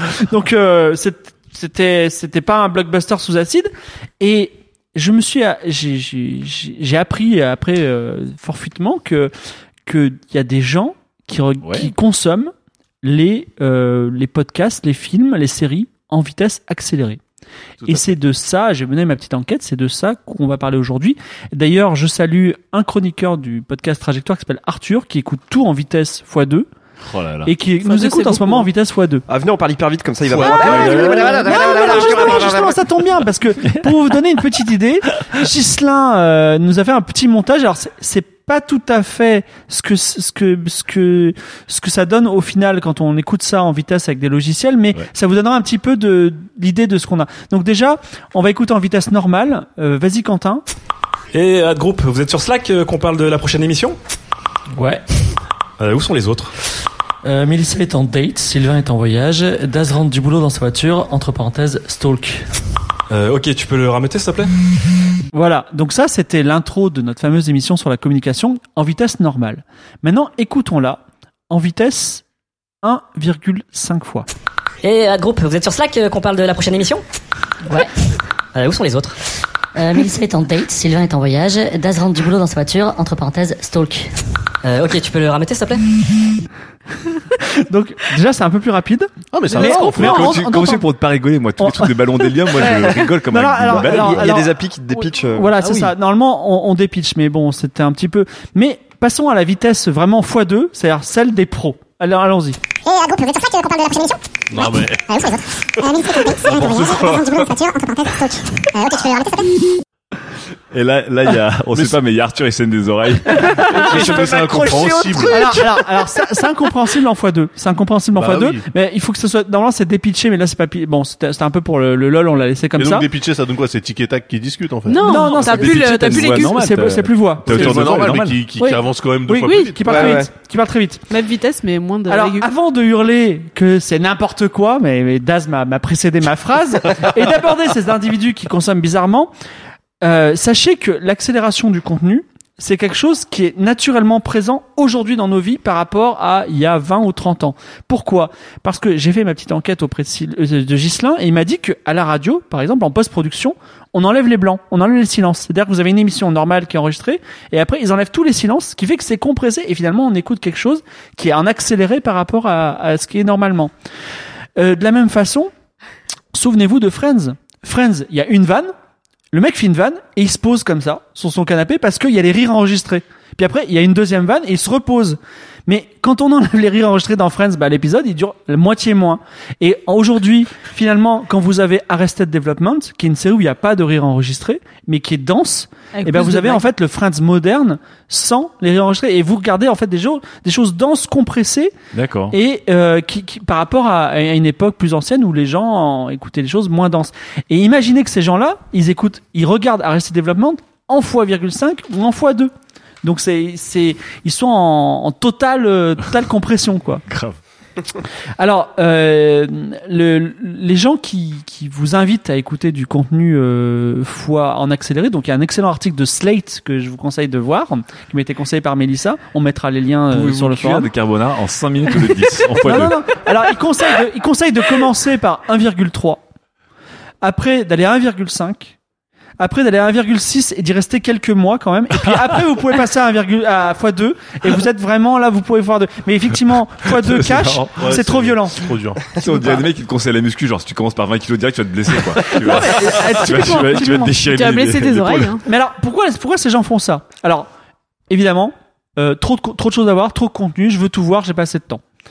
Et ensuite, quand on leur dit non mais attendez, euh, euh, vous profitez pas, ils, répondent. La justification qu'on voit partout, c'est mais ça vous ça vous arrive jamais de euh, feuilleter un livre Euh, donc, en gros, eux, pour eux, ils feuillettent des séries comme on feuillette des livres. Et on retrouve derrière ça un peu notre angoisse de pas être à la page du newsfeed de, Twitter. C'est-à-dire que on, on, on charge, je sais que ça c'est quelque chose qui, est- qui t'est cher, euh, l'âme. Ouais. Tu charges Instagram et t'as envie de voir, de rattraper tout ce que t'as pas vu depuis la dernière fois où t'as pas chargé Instagram. Il y a des gens qui font ça sur Twitter et en fait ça s'est déporté et Netflix aujourd'hui c'est un peu un Twitter comme un autre. Ah, J'ai pas vu toutes les séries, je dois être un complétionniste comme on appelle dans les jeux vidéo, donc quelqu'un qui regarde tout, qui voit tout, mais j'ai pas le temps, je veux avoir une vie à côté, donc je regarde x2. Le mec qui veut platinomer Netflix, euh, bonne chance. Bah, mais, mais Ouais, ça- bien sûr. Surtout avec toute la, toute la merde qu'il y a sur Netflix, ça fait un peu chier. je veux pas dire, mais Il y a sur, la euh, lecture x2 sur Netflix? Non. Non, Il doit y avoir des, Non, je il crois doit y avoir pas. des petits plugins euh, Chrome. Ouais. euh, C'est possible parce que YouTube, Ah, vous tu regardez l'as. Netflix Ah, pardon, vous avez pas de télé connectée. Oh. Non mais sachez par exemple, juge pas, je- sachez, par Ah. exemple que dans les lecteurs vidéo de Xbox, il y a des achievements. Donc le complétionnisme euh, achievement, ça peut exister. Comme je quoi. pense, on y arrive, on y arrive en tout cas. Ces gens-là, ils veulent avoir du temps pour faire autre chose. Quoi? Alors, Plus de le. Petit Prince aurait dit euh, peut-être euh, avoir le temps de regarder enfin une série lentement, tu vois. Euh, mais euh, il y a et, alors il y a quelque chose qui me fascine un peu, c'est qu'il y a beaucoup de consommateurs de séries ou de podcasts qui finalement réduisent la série et le podcast à la somme des informations qui sont dedans. C'est-à-dire que en fait, ils veulent voir euh, les événements de la série, Ouais. euh, les twists, les et parce qu'ils n'ont droit qu'à ça. Ils, ne- ils ne peuvent pas voir les plans qui sont beaux. Ils peuvent pas voir euh, finalement le- un rythme original qui n'est qui n'est plus là. Et euh, je suis, je me suis dit peut-être que euh, comme ces gens, ils veulent, enfin, ils, consommaient du Arrested Development euh, de façon dense, et c'était Ouais. un petit peu leur shot de culture. Peut-être le fait de regarder deux fois plus vite, c'est un, c'est un super shot de, de drogue euh, culturelle pour eux, tu vois. pourquoi pas? Et moi, je me dis pourquoi ces gens-là, ils vont pas directement sur Wikipédia américain? Pour lire le résumé parce que Wikipédia Ouais. français, il n'y a jamais la fin. Je ne sais pas pourquoi. Ça, c'est un- c'est une grande question. Si vous avez la réponse, ça m'intéresse beaucoup. Si, ça arrive maintenant. Ça Ouais, arrive. je, je crois que c'est parce que les Américains différencient plot et synopsis. Ouais, mais en tout cas, Il y en a un y où a- y a- super. Ouais, d'accord, mais en tout cas, il y a, il y a euh, sur le français, il ne spoil jamais. Si, si, si, ça, c'est en train d'arriver ça. Bon, en tout cas, c'est c'est pas génial. Pourquoi Moi, personnellement, je, je me spoil. Hein. Et pourquoi, comme dans, pourquoi ne consomme-t-il pas les séries télé comme on consomme un peu les pornos? C'est-à-dire que souvent les pornos, on regarde euh, un peu le début, on picore, on picore, un- on picore un petit peu au milieu. C'est ta version, Et on regarde la fin. Non, mais c'est vrai. Ça, c'est ça. c'est- On fait passer le curseur le long de la, la ligne Ouais, comme ça pour, ouais. pour, la, Ouais, c'est pour voir les miniatures. Hop, c'est la fin de la pipe. Non mais, non mais, non mais, pourquoi pas Pourquoi C'est une sorte d'accéléré, Fibre a raison. Mais c'est ça, pourquoi, pourquoi les gens ne consomment pas les séries comme ça finalement après tout? Mais face à ces questions-là que je- j'expose, euh, qui alimenteront le débat et que je vous poserai sur les forums et euh, vous pourrez y répondre, je voudrais proposer deux chemins, deux sentiers de réflexion. Tout il est en d'abord, train de nous refaire trajectoire. Je vais proposer deux sentiers de réflexion de plus en plus durs. tout d'abord, est-ce que cette consommation, cette consommation accélérée, ce n'est pas juste un premier pas, un aspect vers une consommation du futur qui serait une consommation hyper customisée? C'est-à-dire que déjà, vous voyez, vous voyez, cette consommation très rapide, ça existe déjà dans un support, qui dans un, un médium qui s'appelle les jeux vidéo. Ouais. C'est-à-dire qu'il y a le speedrun. Ouais. Le speedrun, c'est vous regardez, vous consommez passivement comme Melissa ou vous jouez de façon très rapide à un jeu vidéo pour en arriver à la fin. Pourquoi il n'y aurait pas ça euh, dans un film? Pourquoi pas regarder la, la trilogie Star Wars de la façon la plus optimisée possible? Est-ce que, est-ce que voilà, est-ce qu'au lieu de regarder Star Wars, on enlève les temps morts, on fait un condensé, on fait les 6 ou les 8 films en un seul film de 3 heures? Voilà, pourquoi pas. Euh, pourquoi- euh, Je vous rappelle que Sod- Soderbergh, il avait posté à un moment Oui. Indiana Jones et les, aventures de l'Arche perdue en noir et blanc. C'est une façon de customiser un film. Pourquoi ne pas regarder un film en noir et blanc? Il y a eu Mad Max récemment, en- ils appellent ça noir et chrome. Donc une nouvelle version du, du film. Euh, pourquoi regarder les Goonies, film des années 80, en 4K de ouf avec euh, un son home cinéma, tout ça, alors qu'on pourrait le regarder avec un vieux filtre VHS, un format 4 tiers, un petit logo la 5, une publicité entre temps sur les Raiders par exemple. Vous regardez ça un dimanche après-midi avec vos potes avec des pépitos. Regardez, Vous êtes, Non, mais vous êtes dans une ambiance folle. J'aime les dimanches Mais- chez Fibre. hein. Ce qui existe sur certains jeux, idée. dont le Wonder Boy qui sort actuellement, où tu peux switcher à l'envie. euh, Tout à fait. Dans, dans Monkey remasterisée. Island aussi, on Ouais. pouvait, on pouvait, on pouvait euh, la nouvelle version remasterisée ou la- l'ancienne version. Donc, est-ce qu'on ne va pas vers une gamifi- gamification du mode de consommation des produits culturels C'est-à-dire qu'aujourd'hui, on ne va pas, on regarde pas dans une salle de cinéma, on regarde pas le film. euh, dans sa pureté euh, telle que l'a voulu le directeur Scott ou je sais pas quoi. Non, vous dites, moi je vais regarder ce film comme ça, comme ça, comme ça, et notamment à l'accélérer. Donc ça, c'était ma première réflexion. Et ma deuxième réflexion, c'est, euh, je vous propose en tout cas c'est ce que c'est ma pratique à moi, non pas de regarder les choses plus vite, mais au contraire plus lentement. Il y a 1000 livres qui sortent par jour. Il y a 1000 jeux qui sortent par jour, 1000 jeux vidéo. C'est fini, vous pourrez pas les consommer. Ça y est, depuis euh, depuis les années 1800, on peut plus consommer tout ce qui sort. On peut plus être à la page. Donc l'angoisse du newsfeed culturel, c'est une impasse. C'est-à-dire que même si aujourd'hui en vitesse x2 vous arrivez à voir toutes les séries Netflix, dans dans 5 ans c'est terminé. Il y en aura trop. Ouais. Vous ne pourrez pas les voir, c'est terminé. Vous avez perdu la partie. Donc moi, depuis 4 ans, je fais l'inverse, c'est-à-dire que effectivement j'étais angoissé comme vous et je consomme très peu en, en lutte, on va dire en quelque chose. Donc moi j'ai en- environ un livre, une série télé, un jeu, euh, une BD par an. Je vais pas dire un jeu vidéo parce que je consomme quand même beaucoup de jeux vidéo euh, Mhm. pour des raisons professionnelles. Donc du coup je, ouais, je lis, je, je vois une série TV par an. Voilà. Euh, et Je comprends. en plus, moi, quand je lis un manga, je lis très lentement. C'est-à-dire que je peux passer 10 minutes par page et je peux faire une page par jour. Donc c'est, euh, je Oh regarde, là là. je regarde bien tout. Alors effectivement, il y a des mangas qui sont moins denses que d'autres, mais ouais, je, je regarde tout, je m'en imprègne et je le vis à fond. Et euh, et c'est c'est euh, enfin c'est un peu le, du slow reading. Je sais pas si ça existe, mais en Si. tout cas, moi je kiffe. Quoi. Mais donc ça peut être très intense. Ouais, c'est- hyper intense. Tu regardes tous les détails. En fait, tu te dis, je suis en train de regarder des détails que euh, peut-être l'auteur a fait que personne d'autre ne voit, tu vois. Et ça, c'est assez fou. Mais il y a une autre façon euh, de d'appréhender euh, la lecture ou la consommation très lente, c'est que aujourd'hui. euh, une série ne se résume pas à la série télé. On vous la présente pas juste bout de décoffrage ou juste un film comme ça. On crée des univers autour pour des raisons notamment de merchandising. C'est-à-dire que par exemple Harry Potter, c'est plus un univers qu'une série de films. C'est-à-dire que les gens connaissent des tas d'endroits qui sont évoqués une demi-seconde, ouais, de livres ou de films. En tout cas, c'est quelque chose de très vaste. Et moi, parfois, je, je consomme quelque chose, notamment Harry Potter, que je connais pas trop. Je fais stop dans le film et je vais sur Wikipédia et je regarde qui est ce personnage, qu'est-ce qu'il a fait, Mhm. qu'est-ce qui va se passer. Et du coup, j'ai une, com- j'ai une consommation parfois hyper étale de, de, de l'univers et je, je le consomme lentement. Voilà. D'accord. Et il y a cette dimension-là. Il y a une autre dimension que je dirais une dimension sociale, c'est que aujourd'hui parfois qu'il y a des séries qui passent pour la première fois euh, sur Netflix, mais aussi sur euh, France 2. euh, Il y a des productions euh, en ce moment qui il y a un petit renouveau de la série, et les gens partagent sur Twitter en même temps. Et effectivement, c'est une consommation sociale qu'on a tous ensemble, et on peut pas regarder deux fois plus vite. On, faut- on, on regarde finalement d'une façon un peu plus lente. Voilà. Linéaire, normal. Voilà, normal, on va dire. Normal, mais parfois même un peu plus En lent parce qu'il y a des morceaux que tu vois, que tu es obligé de t'arrêter parce que tu, tu, tu partages sur Twitter des choses. Donc, tout ça pour vous dire que. Euh, Fibre prend ça. voilà, c'est ça. feuille. voilà, Et après, il dit qu'on fait des Donc, chroniques. Moi, je, Accélère je- ta chronique. non, non, mais je, pour, pour, pour, pour euh, résumer la grande idée, c'est que s'il y a des personnes qui consomment en accéléré pour des raisons euh, personnelles, je pense qu'on assiste au premier moment d'une consommation custom qui va peut-être devenir, euh, enfin peut-être hein, euh, devenir quelque chose de, voilà, on pourra consommer les séries comme on veut, à, à- à la vitesse qu'on veut.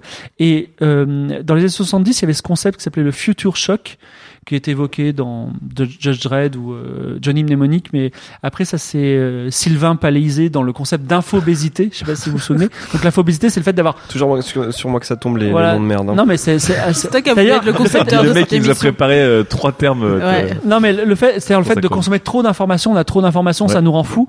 Et là, moi je me dis, on est peut-être en train de vivre quelque chose qui est nouveau, c'est-à-dire on consomme trop de produits culturels. Voilà, on, on Ah est dans l'obésité du produit culturel, la culture-obésité. Voilà.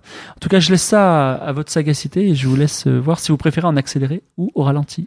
Ah ah, merci Fibre pour cette chronique. Alors déjà, question évidente, cher chroniqueur, est-ce que vous consommez des choses en accéléré? Jamais. ou en cut comme le porno par exemple Mais d'une certaine manière, vous vous accélérez. euh, À qui ne consomme pas le porno en cut, euh, qui, se- qui, se- qui se manifeste. Hein. Ouais, j'avoue. A un mec fait, Ah, moi je regarde un porno par an, en entier. Hyper Et des fois je vois un truc, je m'arrête, je me dis tiens, je vais aller sur Wikipédia. Est cet acteur Réparateur de câbles, je sais pas ce que c'est que cette société du câble. En fait, euh, je pense que euh, donc je suis complètement d'accord avec euh, la vision du truc, c'est-à-dire qu'effectivement Ouais. le porno tu le regardes pas en mais je pense que le porno il est tourné justement précisément pour être consommé de cette manière-là.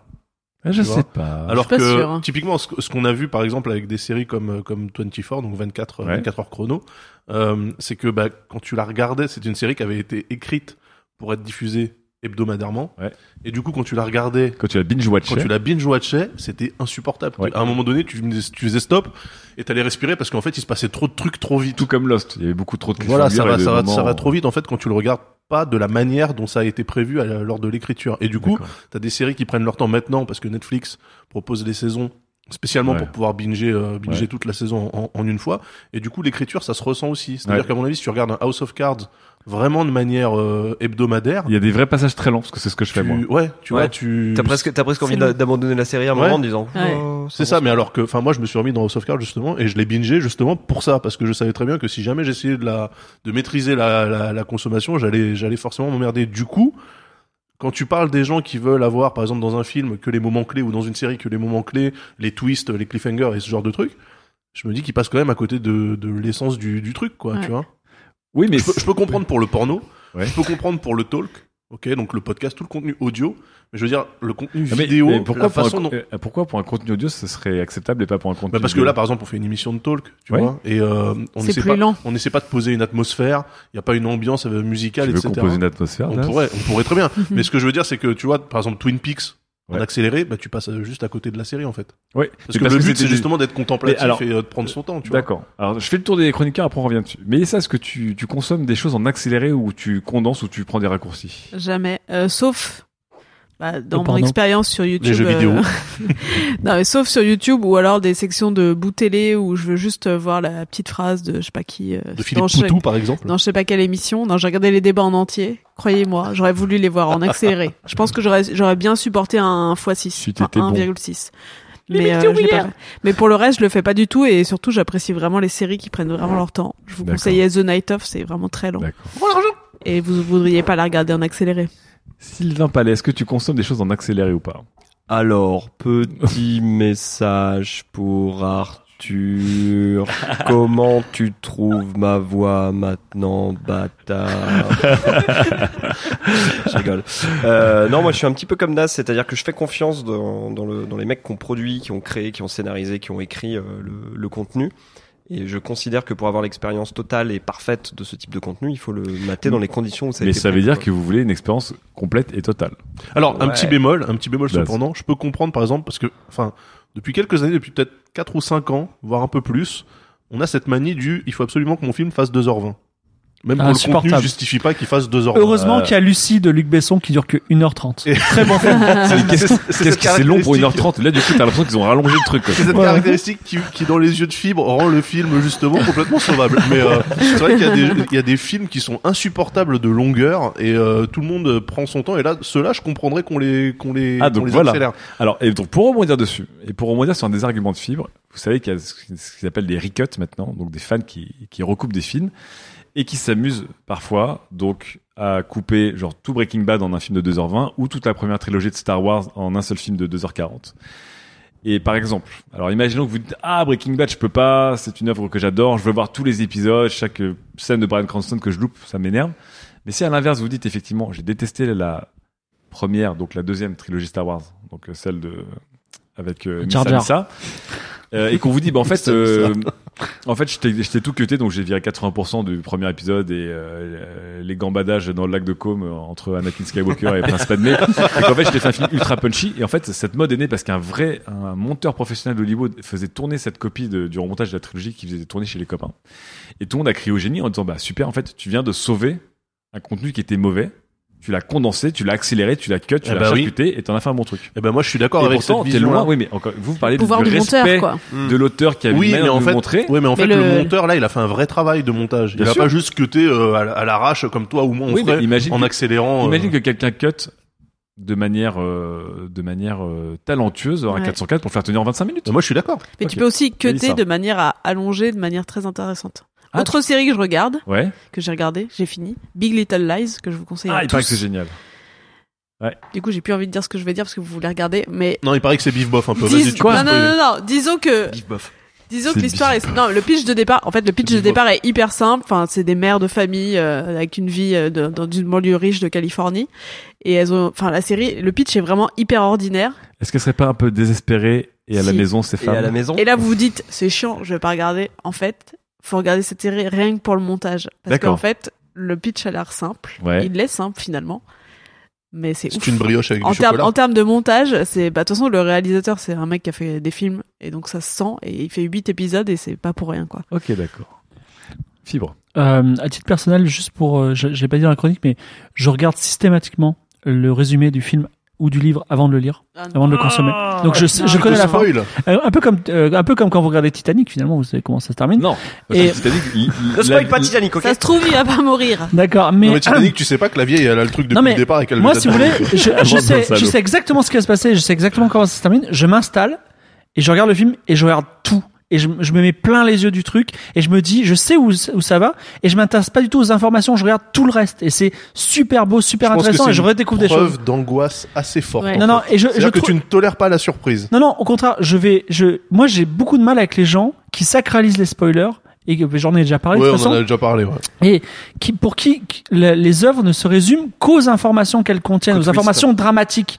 Et or, justement, Oui, mais c'est ça qui est Oui, mais intéressant. alors là, c'est le contraire. Ce que tu. Oui, parce que du coup, en accéléré, tu retires, lorsque tu, enfin, tu- si tu consommes de l'accéléré, tu retires ce temps que tu as pour apprécier euh, les informations. Ah, mais moi, je ne consomme pas en accéléré. en accéléré, fait. Voilà.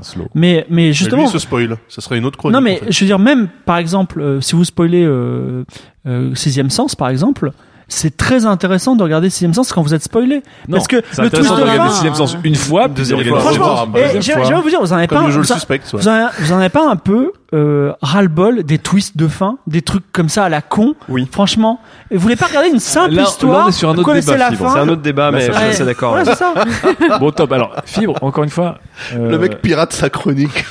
Non, mais je pense que aussi Ah, ce truc ouais, est vraiment un truc de quand tu te parlais de, de pression sociale, c'est-à-dire que en fait, euh, on arrive vraiment au moment où personne ne peut plus tout voir, tout lire, tout. Enfin, ça faisait déjà 50 ans pour la lecture, mais mais pour les séries, euh, on s'est dit ouais, je peux tout regarder toutes les saisons, j'ai trop envie, c'est addictif. Mais en fait, il y a une pression sociale de comment t'as pas regardé ce truc-là? Et en fait, il y a vraiment des gens qui cèdent à cette pression en écoutant tout en accéléré. Ouais, fou, Stranger enfin, ouais. Things, vous m'avez bien cassé les couilles. Je l'ai pas vu. Et finalement, vous êtes en train de dire, ah, c'était pas très bien. Donc, j'ai, vraiment, je vous vois, je vous vois vraiment faire des, hauts et des bas. euh, voilà. Mais je, suis- je suis d'accord avec ça justement. Je voulais rebondir là-dessus sur le ce culte un peu de la performance Ouais. où il faut absolument euh, Avoir toute la tout culture, voir, euh, tout entendre, etc. saisons. Ah, ça, c'est pas nouveau, ça. Ouais, mais c'est le vrai que problème. comme de la on, pop est- culture. On atteint, on atteint un point de. Non. Autant, autant pour l'info, déjà, je trouvais ça un peu compliqué de dire euh, j'ai peur de passer en mode avion parce qu'on va peut-être louper un truc grave qui se produit. Mais quand tu te forces à dénaturer un- une œuvre culturelle simplement pour dire bah je l'ai vu, Ouais, en fait tu l'as pas vu, tu l'as subi, mais tu l'as pas vu. Mais il y avait aussi le fameux lire en diagonale qui existait depuis Mm. très longtemps. Mais alors, tu lis un tu- peu, tu survoles un peu un livre et puis moi, tu moi personnellement, lu, quoi. euh, tu parlais de qui ne feuillette pas des livres. Moi perso, j'ai jamais feuilleté un livre. Ah, moi j'ai déjà lu des trucs en diagonale. Feuilleter, tablette. c'est articles. euh, Ouais, mais lire en tu- diagonale. Tu, feuillettes un magazine, tu feuillettes un article, tu feuillettes pas un bouquin. Alors, J'ai jamais fait page oui, mais 10, sur, page 200, sur un, page oui, mais 300. sur un article, est-ce que tu as déjà lu, tu te rends compte que tu lisais un peu en diagonale article et globalement tu comprenais, euh, tu comprenais la globalité de l'article. Quand tu regardes un test de jeu vidéo, tu vas pas pas la note tu- tout de suite. Ouais. Non, tu regardes je, tout je lis Gamecult et du coup je sais que tous les jeux ils ont minimum, euh, enfin maximum 6 ou 7. voilà. Non, mais il y a des types qui ont des, qui ont écrit des livres justement sur des techniques de lecture euh, accélérées. Ouais. Où ils t'expliquent comment lire en accéléré un livre, Ouais. euh, comment un livre de 300 pages tu le lis en une heure. Exactement. Tu vas sur Reddit, tu tapes le nom du livre et tu cherches le TLDR. Et voilà, tu te spoil, donc là t'as une fibre. Est-ce que tu jouerais à Elite en accéléré par exemple? Euh, bah, Euh, c'est pas- ça pouvait me permettre de partir et de revenir du centre de la galaxie plus vite, ouais. S'il y avait un mode x2, tu vois. Non ouais c'est vrai, c'est vrai. Mais pour moi je suis justement fan de l'expérience qui a été voulue par les concepteurs. Donc euh, Alors, der- dernière euh, piste sur laquelle je voudrais revenir avec vous. Fibre parle de, de, euh, de consommation customisée dans le rythme qu'on a. Et on voit aussi de plus en plus de séries qui jouent vachement sur l'expansion. Hiring for your small business? If you're not looking for professionals on LinkedIn, you're looking in the wrong place. That's like looking for your car keys in a fish tank. LinkedIn helps you hire professionals you can't find anywhere else, even those who aren't actively searching for a new job but might be open to the perfect role. In a given month, over 70% of LinkedIn users don't even visit other leading job sites. So start looking in the right place. With LinkedIn, you can hire professionals like a professional. Post your free job on linkedin.com slash spoken today. Et ensuite, la contraction du rythme, notamment, bref, ou des séries qui accélèrent, Game accélèrent, et d'un coup, boum, on a un ralenti et ça repart. On, on voit de plus en plus ce système où on a, on a un côté, genre, à un moment, on va, on va entasser un max de petites informations et d'un coup, on va s'arrêter sur une information importante, repartir.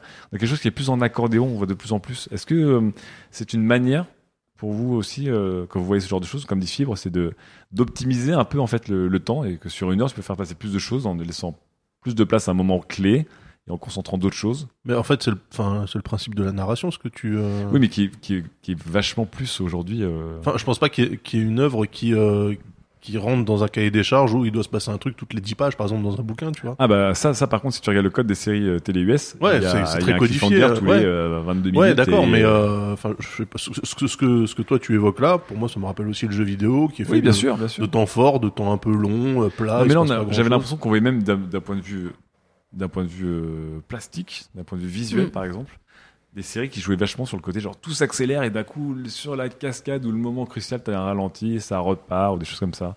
T'as un exemple euh Bref, je jouais vachement dessus par exemple.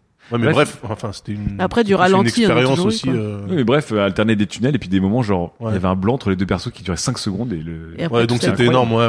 Et c'est un accordéon, enfin bref, un des représentants parfaits de cette culture où on accélère, on ralentit, on accélère, on ralentit. Tout ça dans un on- format très court. Et on met en valeur beaucoup de choses. Il y a, il y a un film euh, qui, est, qui, me, qui, qui fait un peu écho avec ta, ta demande et, et aussi à la chronique en général. C'est Rogue One. Ouais. Rogue One, c'est un film, vous l'aimez ou pas, mais si vous n'avez pas vu les autres Star Wars, Ouais. il, a, il a moins de sens et moins d'intérêt en fait. Ouais. Et euh, ça, c'est typiquement. Même le- si pourtant on essaie quand même de raccrocher les wagons de manière totalement subtile. Non, mais c'est- comment dire c'est- Donc ça, c'est un exemple de la consommation étale, c'est-à-dire que tu es obligé de voir tout le reste Ouais. avant pour comprendre ce film.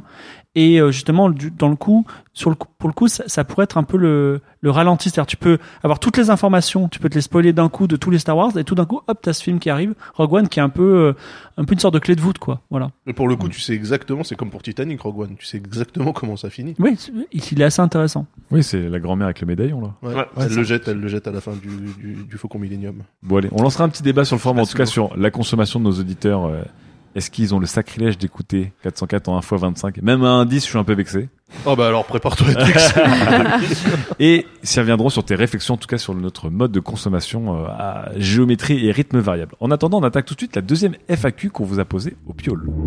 F.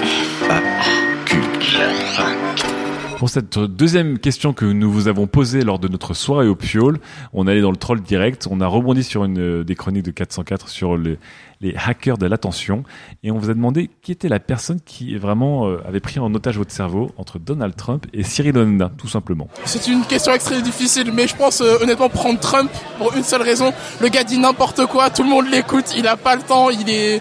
On dirait une fusée. Moi je comparais Hanouna, tu vois, c'est c'est une Renault 4L, et Trump c'est une fusée qui va sur Mars, tu vois. Hanouna parce que ça reste quand même un clown drôle, alors que Trump c'est un clown triste. On va dire Trump parce qu'il a une échelle plutôt euh, internationale, quoi. Vraiment, il a le niveau au-dessus.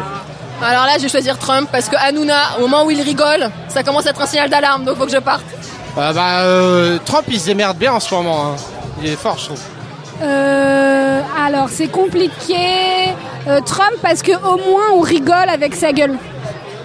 Eh bien, je préfère, euh, je préfère Trump euh, parce qu'on sait au moins qu'il va pas durer. Bah, Donald Trump, il a quand même été élu président des États-Unis, donc je pense que euh, au niveau mind game, il est au-dessus du game. hein. Euh, je pense que Cyril Hanouna pourrait euh, se présenter aux présidentielles françaises vu que Trump est passé. Voilà, en, en- en gros. Ah bah Donald Trump. Euh, parce que parce que je pense qu'on n'aurait pas pu l'imaginer en fait. Donald Trump. Parce que je peux vraiment pas blairer Cyril Hanouna. Oh putain, euh, Trump. Euh, je sais pas, j'ai l'impression que ça va finir plus vite qu'Hanouna. Euh, Trump, Trump parce qu'il nous, il nous, comment dire, il nous surprend toujours. Hanouna, il fait, euh, il se tape la tête avec des poissons, c'est voilà quoi. Euh, c'est un peu la peste ou le choléra là. Euh, alors, je vais pas, je vais raisonner dans l'autre sens. Je vais pas dire préféré, mais celui que je déteste le moins. Euh, Peut-être Hanouna parce qu'il y a moins d'enjeux derrière, je pense. Enfin, il y a plein de gens qui l'écoutent et quand il se passe des Je choses pense. un peu critiques, c'est pas terrible. Mais euh, Trump, ça me fait vraiment pas rire du tout, vraiment pas. Donc j'ai pas de préféré. Juste Hanouna, c'est le moins pire, si je puis dire. Mais c'est c'est vrai que c'est pas des c'est pas les mêmes enjeux. Euh, disons que Donald Trump, euh, il faut, faut suivre parce que ça, ça nous concerne, c'est la géopolitique, c'est quelque chose de très important. Maintenant, celui qui me Écoutez, qui me hack le plus au niveau de l'attention, c'est mon mari parce que forcément, euh, on regarde un peu tout ce qui se passe et, et on réagit. Donc le, le- la moindre phrase devient un buzz dans le cœur. Donc euh, voilà, c'est C'est c'est- pas- plus Oula. du domaine Oh de l'intime qui me fait réagir.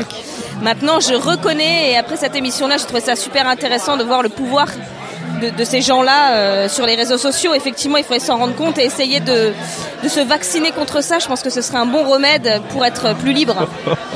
Euh, je dirais Cyril Hanouna. Merci Audrey Pulvar. parce que en fait, je m'en bats les couilles des États-Unis. Et donc Donald Trump, je m'en bats les couilles. Et donc dès que je vois un truc sur Donald Trump, je fais bah je m'en bats les couilles. C'est pas mon pays, je m'en fous. France first. Cyril Hanouna, bah, ça me touche au quotidien. Moi, je dirais Cyril Hanouna. Clairement, français, c'est Cyril Hanouna. C'est quand même le mec qui a racheté Malaise TV. Je sais pas si ça t'a choqué. Je crois, je crois que c'est une rumeur, une fausse rumeur, mais peut-être que c'est une manière d'hacker ton attention, je sais pas. Ah mais Malaise TV, moi je suis, euh, je suis quelqu'un qui me nourrit des, euh, des petits dramas et des, euh, et des, et des petites saveurs croustillantes de Twitter et clairement c'est, euh, ça en fait partie.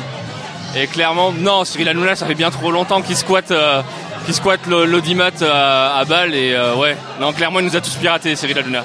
Bon, on voulait faire une petite question légère et taquine. Grosse, euh, grosse, gros hack de Trump. Il y a une, une auditrice qui a hacké l'attention aussi, je crois. à un Ouais. moment. C'est notre euh, cinquième chroniqueuse en fait. Voilà. Ouais, bon, Trump, euh, ouais, bah, grand gagnant du, des hackers d'attention, donc les gens non, qui, qui rentrent dans ta tête même si tu veux pas. C'est plutôt Fillon aujourd'hui. Hein. Ah oui, non, mais on n'avait pas, on pouvait pas poser la question. euh, Si on l'avait posé la avant, je pense qu'on aurait eu des problèmes. Ça aurait voulu dire deux trois trucs. T'es dans le cabinet noir, Daz? Ouais, et pourquoi pas? C'est raciste ou pas comme question? Ça, ça tourne mal. On avait dit qu'on parlerait pas de politique. Allez, on attaque tout de suite la troisième chronique et c'est l'Amidaz qui arrive. Sujet numéro 3. Avec le streaming, nous accéderons à toute la musique du monde. Encore un beau pipeau. T'es content de ce titre J'adore Adaz ce titre. Ah. J'adore ce titre. Je, je me le suis encadré. Ah. De tout temps. Ah putain L'homme. Ah là là, le salaud Ah, Non, cette non, intro non. dégueulasse Non, non, non, ça y est, je, je la fais scolaire. Euh, c'est un fait, en 2017, le streaming, qu'il soit audio ou vidéo, est désormais un incontournable pour les adeptes de la philosophie, qui consiste à payer en échange d'un service supposé avoir un impact positif sur nos vies. Si vous l'ignorez, c'est cette même philosophie qui se cache derrière la télécommande infrarouge, l'automobile, l'aviation, les armes à feu et la prostitution. Ça s'appelle le capitalisme et vous allez sûrement en entendre parler d'ici peu. Personnellement, je me suis inscrit sur Spotify en 2010 et je suis passé premium en 2011. Donc premium, ça sous-entend que t'as plus de t'as plus de publicité quand t'écoutes tes, tes chansons. Depuis, j'ai lâché la bagatelle de 659 euros et 34 cents, soit 66 mois d'abonnement. Avec ces 659 euros et 34 cents, j'aurais pu acheter 55 albums, voir 60 films en 3D euh, chez UGC, ou améliorer mon alimentation en mangeant 88 kebabs complets sauce algérienne. Au lieu de profiter de cette farandole de plaisir, j'ai choisi de confier mon hygiène audio à une plateforme suédoise. Depuis 2011, donc, j'ai fortement ralenti ma consommation de, de P2P, donc de peer-to-peer. Je sais pas si Ah, c'est T'as plus de morceaux qui passent euh, miraculeusement sur ton disque dur C'est bizarre, hein, les trouve, je les trouvais par terre et depuis 2011, je les trouve plus. Voilà. Je me suis mis à écouter des rappeurs norvégiens et des beatmakers ouzbeks. J'ai redécouvert des classiques avec passion et me réjouis du zéro maintenance de ma bibliothèque de MP3. Tableau idyllique, n'est-ce pas? Ah ouais, on, dirait, on dirait une chronique sponsor par Spotify, dites donc. Du moins jusqu'à ce que je découvre le catalogue. J'imagine qui se retourne comme la marmotte, comme le petit chat de prairie. Le catalogue, enfin surtout ses aléas. Euh, le catalogue, c'est le seul truc dont se gardent de parler euh, les plateformes de streaming quand vous vous abonnez. J'ai vérifié, et du côté de Spotify, on vous dit par exemple que le catalogue Spotify compte plusieurs millions de morceaux. Deezer, ils vont vous dire euh, Flow My Music. Mais ça veut rien dire. Alors après, Deezer, il dit, bah, parmi 43 millions de titres, retrouvez de vieilles connaissances et laissez-vous séduire par de nouveaux coups de cœur. Apple Music dit en mode play, non-stop. Apple Music, c'est vraiment... avec, la voix, avec la voix de Johnny Hive. c'est l'épitome de... Bon, bref. Google Play Music dit des millions de titres à portée de main, sans publicité. Mais aucun de ces services, alors il y en a d'autres, hein, je les ai pas tous cités, mais il y en a d'autres qui vous proposent Pandora de et la etc. Euh, aucun de ces services ne dit attention, le catalogue accessible est susceptible de changer sans préavis. Et après quelques mois, pardon, après quelques mois, c'est difficile de scroller d'une main, ou années d'utilisation, on finit par s'en rendre compte. Euh, une condition toutefois pour l'observer, dans Spotify par exemple, il faut activer l'option afficher les chansons non disponibles dans les playlists. Vous constaterez alors parmi les titres présents dans vos playlists que certains sont grisés. Une façon pour Spotify de dire euh, on l'avait, on l'a plus, mais voilà, on le récupère un jour, inshallah. Ces embrouilles de catalogue sont restées relativement discrètes jusqu'à ce que Tidal et euh, Apple Music entrent dans la danse. Un des arguments de vente du service d'Apple, par exemple, c'était de dire que l'intégrale des Beatles était dispo chez eux et uniquement chez eux. On exclut. On a connu meilleur argument, surtout en 2015. Mais il faut pas en vouloir à la pomme, hein, parce que musicalement, ils sont restés bloqués en 84. Euh, par exemple, en 2014, ils étaient persuadés que ça ferait plaisir à tout le monde d'avoir un album de YouTube gratuit et impossible à dégager de nos téléphones. C'est Apple. Du côté de Tidal, la plateforme, euh, alors je sais pas si on dit Tidal, Tidal. Moi je dis Oh. Tidal parce que je suis un américain. Ouais. Tidalé. C'est comme, c'est comme- Ulule, tu sais. Tidali comme Ululé, Adobe, ouais. quoi. Tidalé. Bon, je vais dire Tidal. Donc, euh, racheté par Jay-Z, on tente euh, d'amadouer le client en faisant signer des pop stars.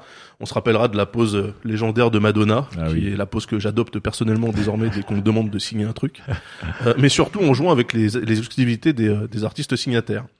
Par exemple, l'autre jour, je me suis dit que je m'écouterais bien Big Pimpin de Jay-Z. Donc, j'ai appuyé sur play et... euh,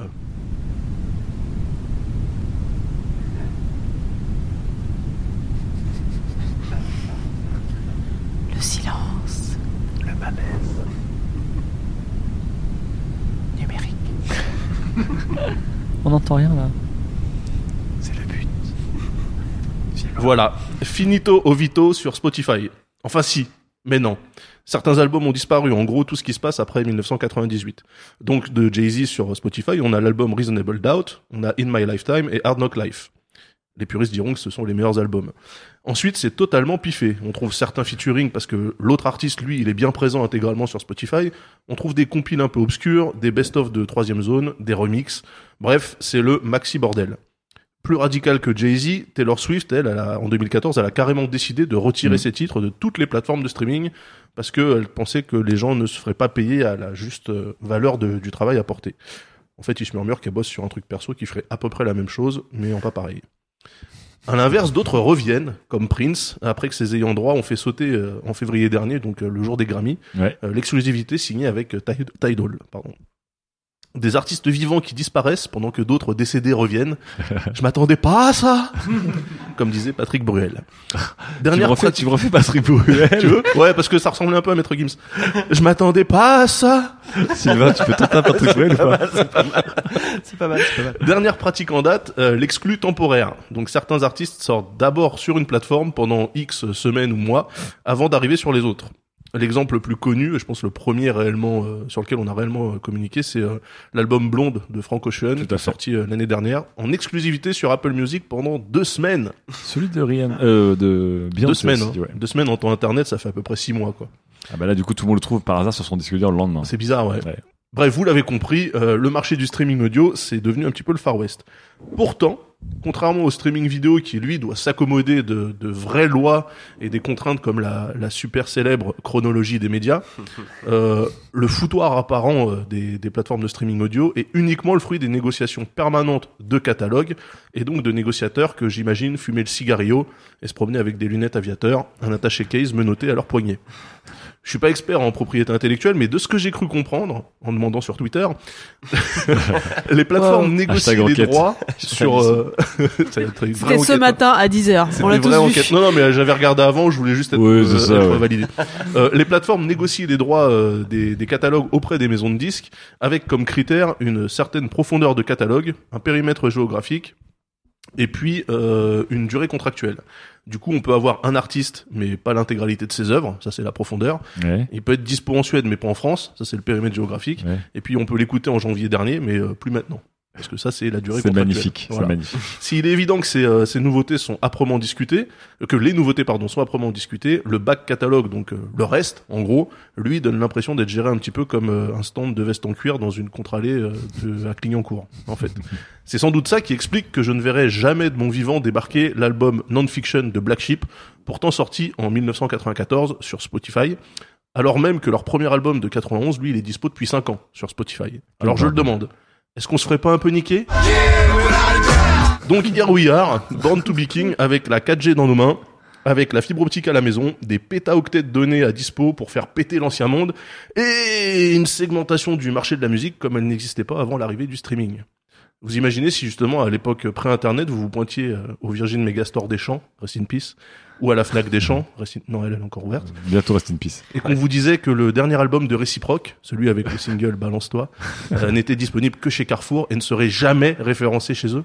Scandale Pourtant, c'est exactement le monde qui nous tend les bras.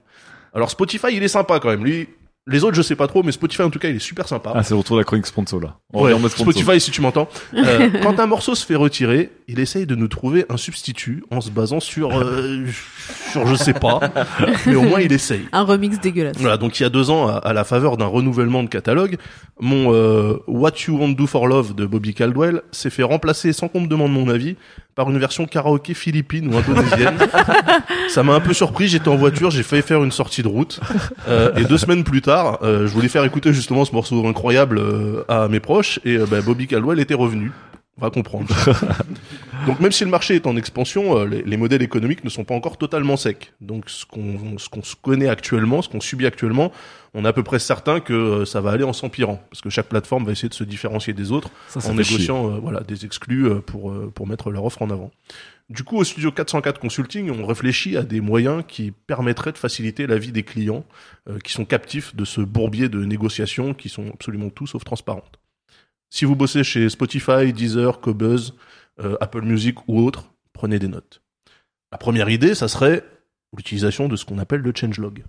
Ouais. C'est quand même relativement classique. On est tous habitués au changelog quand on télécharge une application. En tout cas, une mise à jour qui nous explique euh, ce qui a changé depuis la dernière fois. J'ai l'impression que le changelog, on le conseille souvent. hein, en Bah, politique. mais parce que en- euh, si, Ouais, ça, vrai, si fonctionne pour l'IT, ça fonctionne pour la vie. Hein, Écrivez-le sur vos credo, murs. C'est mon credo. Euh, Glace 2022. Si ça fonctionne pour l'IT, ça fonctionne pour la vie. Mais oui, mais c'est vrai. Euh, parce qu'en en plus, enfin, on va sur Spotify, euh, les plateformes, euh, elles nous tiennent généralement au courant de, Oui. de ce qu'ils ont rentré en catalogue, en tout cas des sorties récentes. Euh, par contre, euh, nous tiennent pas du tout en cour- au courant de ce qui rentre, mais qui daterait par exemple de l'année dernière ou d'il y a 3-4 ans. Sauf quand c'est un artiste euh, qui était euh, iconique et euh, voilà. Euh, du coup, un endroit qui nous indiquerait, alors je demande pas ce que ça soit en front page du truc, hein, mais un endroit qui nous qui nous indiquerait de manière hebdomadaire les entrées et les sorties de catalogue, moi je pense que ça sera un plus. Bon, c'est c'est que mon avis. Euh, ensuite, on pourra avoir des notifications euh, qui nous permettraient de, de savoir que bah, un titre de, qui est compris dans une de nos playlists Ouais, n'est plus dispo. Vient, vient de dégager quoi. Voilà, juste euh, salut, bah, telle chanson, euh, elle a disparu. Et un remboursement au prorata. Alors voilà, ça c'est quand tu commences à faire rentrer fibre optique dans le truc. Pour l'instant, on va rester, euh, on, on va rester idéaliste.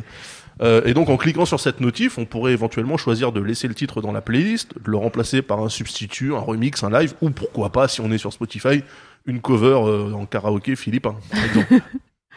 À l'inverse, si le titre redevient dispo, une notif pourrait aussi prévenir l'utilisateur. Eh salut, j'ai fait Ah, la, revenir la gueule de ton téléphone déjà qui est chargé. Non mais alors, dispo. justement, tout ça, tout ça, ça est serait, parti. euh, Oh non non, il est revenu. Il est revenu. tout il est ça, revenu. ça serait, ça serait justement paramétrable, évidemment. D'accord. Mieux encore, euh, les algorithmes de curation de Spotify sont assez précis dans ce qu'ils te conseillent d'écouter. Chronique sponsor. Peut-être que ceux de Deezer aussi sont super précis. je sais pas. Moi, ça fait ça fait Oh, c'est- 66 mois que je me fends de 9,99€ par mois. Donc, euh, je parle de ce que je connais. Euh, mais en tout cas, vu la précision des trucs, je, je suppute qu'il doit y avoir stocké quelque part chez eux un historique des recherches qui sont faites sur la plateforme. Donc, Donc. si un album ou un artiste que j'ai cherché, mais pour lequel j'ai pas lancé de lecture à l'issue de la recherche, c'est-à-dire que j'ai pas trouvé ce que je cherchais. Ouais. Ok. Eh ben, si la plateforme Le passer, rentre dans le voilà, bercail. Le, le, le, le, le contenu de ma recherche euh, dans son catalogue, elle pourrait me balancer une petite notif en disant Hey, tu te rappelles, t'avais cherché Taylor Swift et maintenant elle est là. Ouais. Ouais. Ah, mais, elle est pas Pas mal, complètement pas mal, con, pas le mal, pas mal. 404 consulting, les gars. Euh, autre, euh, autre. Beaucoup de bienveillance de. Daz pour lui-même, je trouve. hein. Ouais, Ouais, la, toujours. La vie qui serait bienveillante ce Je soir. suis bienveillant, je suis bienveillant envers tout le monde et moi le premier.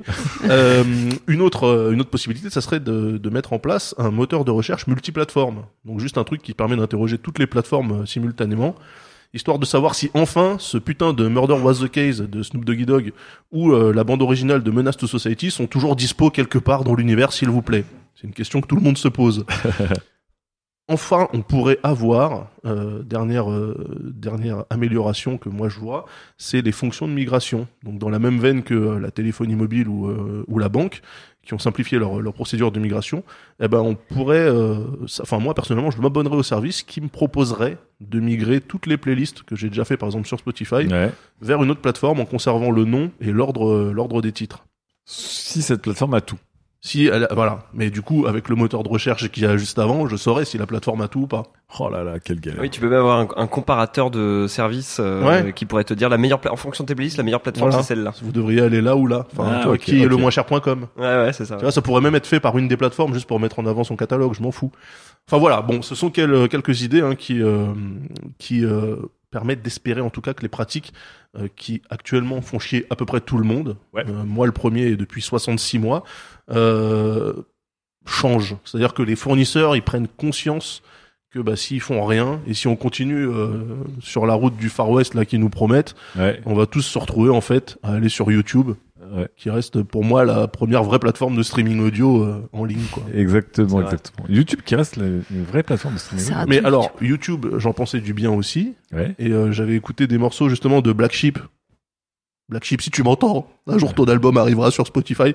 Euh, J'ai écouté ça hier sur euh, sur euh, YouTube en, en écrivant la chronique. Ouais. Et je vais voulu relancer la vidéo YouTube sur mon portable. Ouais. Et il m'a dit, eh ben non, parce que ça marche que sur un ordinateur.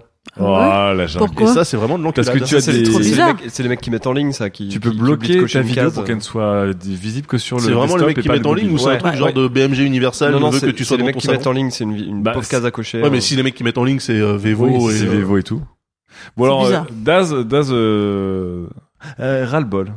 Ras-le-bol de la part de. Daz. Ben, en fait, je me rends compte Ras-le-bol que de euh, 650 devait nous simplifier la vie. En fait, mais en fait, c'est c'est triste parce que du coup, ça ça simplifie énormément la vie, mais euh, en fait, tu te rends compte à force d'écouter euh, de ces plateformes-là, euh, Spotify, que ce soit Spotify ou autre chose, qu'il y a un panel de ta culture musicale que t'écoutes plus jamais en fait, juste C'est parce vrai. qu'ils ont pas les morceaux. Et tu t'en rends compte quand tu retournes dans iTunes de temps en temps, en disant putain mais c'est vrai, ce truc-là je l'ai pas écouté depuis 8 ans. Voilà. Moi, je garde des MP3, je sais, ils ne sont pas disponibles. Ouais, mais du coup, moi, j'ai euh, j'ai j'ai perdu 60 gigas de, de MP3. Je Ouais. sais que j'avais des perles dedans, tu vois. Ouais.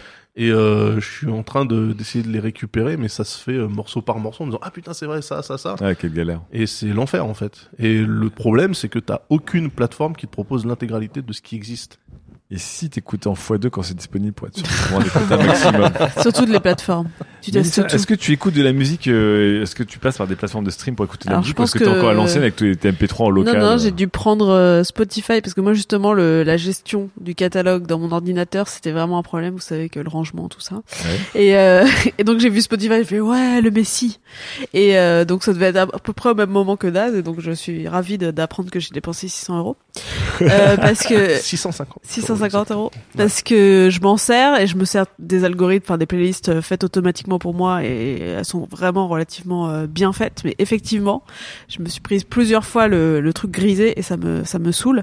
Mais tout ce que ce truc dit en fait, de ce que Daz dit, c'est qu'en fait Spotify n'a pas réussi à suivre le comportement des utilisateurs. C'est-à-dire que quand Spotify est arrivé, on était trop content parce que ça réglait plein de nos problèmes. Ouais. Pas tous, mais beaucoup. Donc on se disait super, c'est le meilleur service.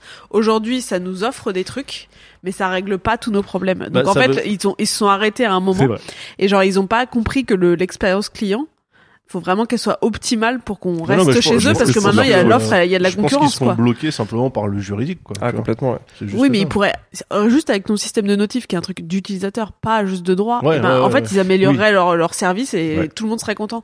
En fait, je lisais le truc le Jeff Bezos a fait sa lettre aux actionnaires là, Ouais. et il expliquait comment la culture d'Amazon, qui est par ailleurs euh, une entreprise qui fait des choses horribles, mais qui disait euh, quand on dérape en fait, on améliore toujours l'expérience client parce qu'en fait, les gens sont toujours surpris en bien que ça soit plus vite, plus efficace, même s'ils l'ont pas demandé.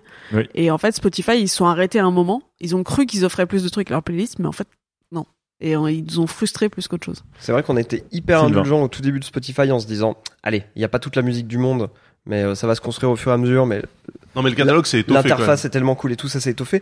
Non, mais le pire c'est quand il y a des trucs dispo qui sont plus dispo après. Ouais, c'est Là ça qui tu te dis m'énerve, en mais fait. putain mais c'est pas Et possible. c'est pas leur faute. Et c'est pas de leur Oui, faute. mais ils ouais. te préviennent Bah, c'est pas. pas de leur faute, mais c'est un peu pas. de leur faute quand même. À partir du moment où ils te le disent pas clairement. Et en plus, ils te font un petit message gentil, genre vraiment, on fait tout pour récupérer cette musique, mais ah. Genre Taylor Swift, bon Taylor Swift, Ouais. je m'en fous, tu vois, mais autant ne pas Quoi avoir. T'écoutes pas Ah, Taylor ça fait Swift trois. non. eh, tu l'as dit trois fois quand même dans ta chronique. Un Moi, truc j'ai avec l'impression Taylor que... Swift. Que je m'en foutais de Taylor Swift. Non, non, que je- que- qu'elle te manquait. Ouais. Non, non, non, non, non, c'est vrai, je m'en fous vraiment. Autant, tu vois, Diantel, j'aime bien, mais Taylor Swift, quitte à avoir deux trucs qui sont dans mes Wow.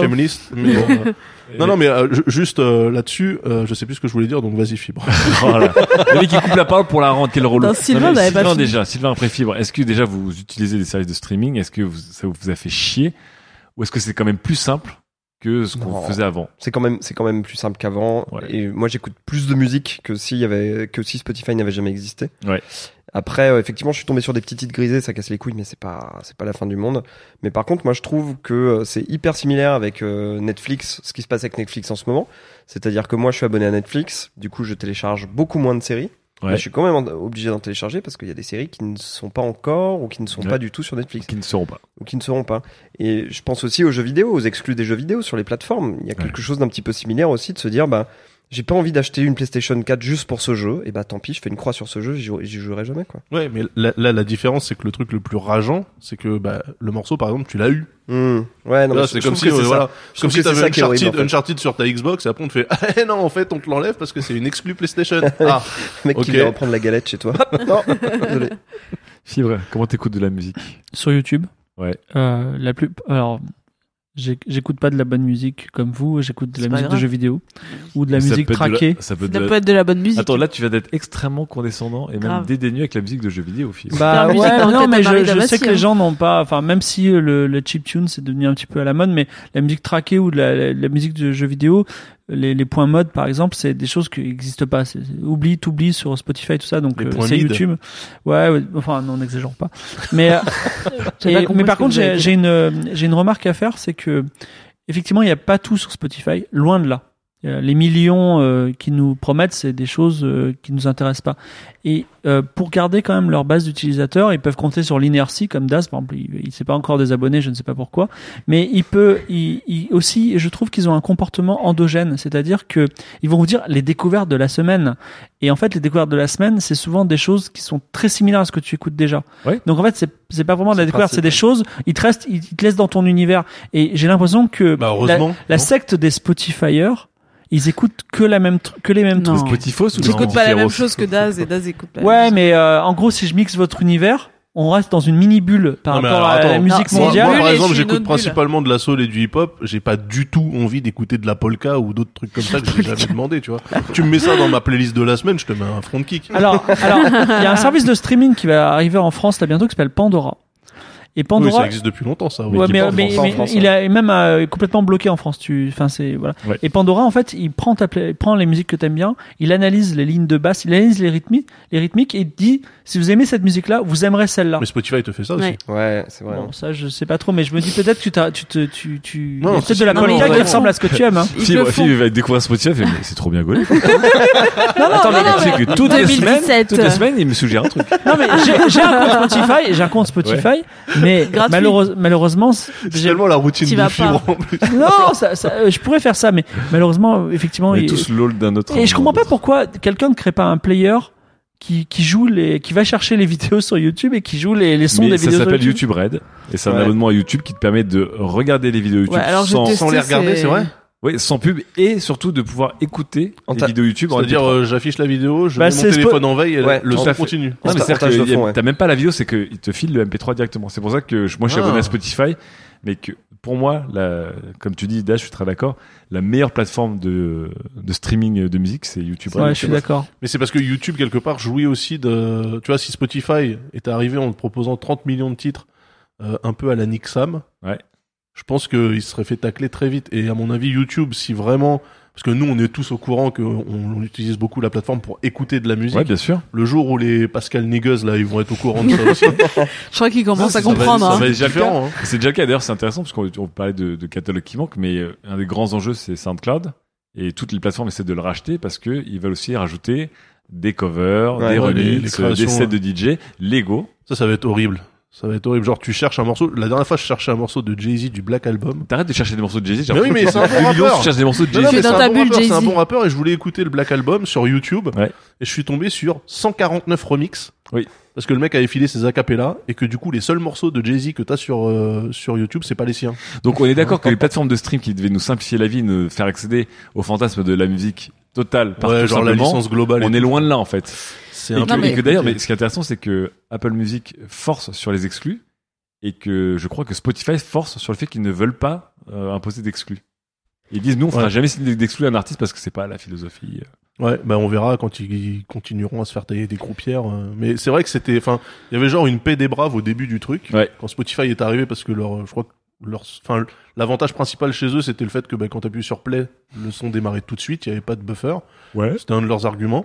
Et euh, c'est vrai qu'il y a eu une paix des braves à ce niveau-là, c'est-à-dire que personne se tirait dessus et c'était cool. Et depuis que Apple et euh, Tidal sont, ouais, enfin, sont il n'y a pas, il y a pas un Google Music? Parce que je ouais, Parce que comme YouTube, ça appartient à Google, il y a peut-être des choses à faire. Hein. Et longtemps, longtemps, Google Music a été un truc à la Google, c'est genre, bah, on peut le faire, quoi. Il est là, mais on fait pas vraiment la pub du truc. Je crois qu'ils l'ont, sorti en premier en Inde, en Moi, plus, un truc Google Music, c'est un truc qui m'a uploadé toute ma bibliothèque iTunes dans le cloud gratos. Le service était hallucinant et en même temps ils en parlaient pas. Mais il y avait Groove Shark, je sais pas si vous vous souvenez, qui a fermé. Moi j'adorais Groove Shark. Ah ça a fermé Parce que c'était euh, bah c'était euh, illégal en fait Groove ah, Shark. Euh, mais il y avait tout pour le coup, tu vois. dernière question du coup. le piratage a révolutionné la musique à l'époque du téléchargement de musique, et maintenant on est passé à autre chose comme le stream qui a un peu arrêté.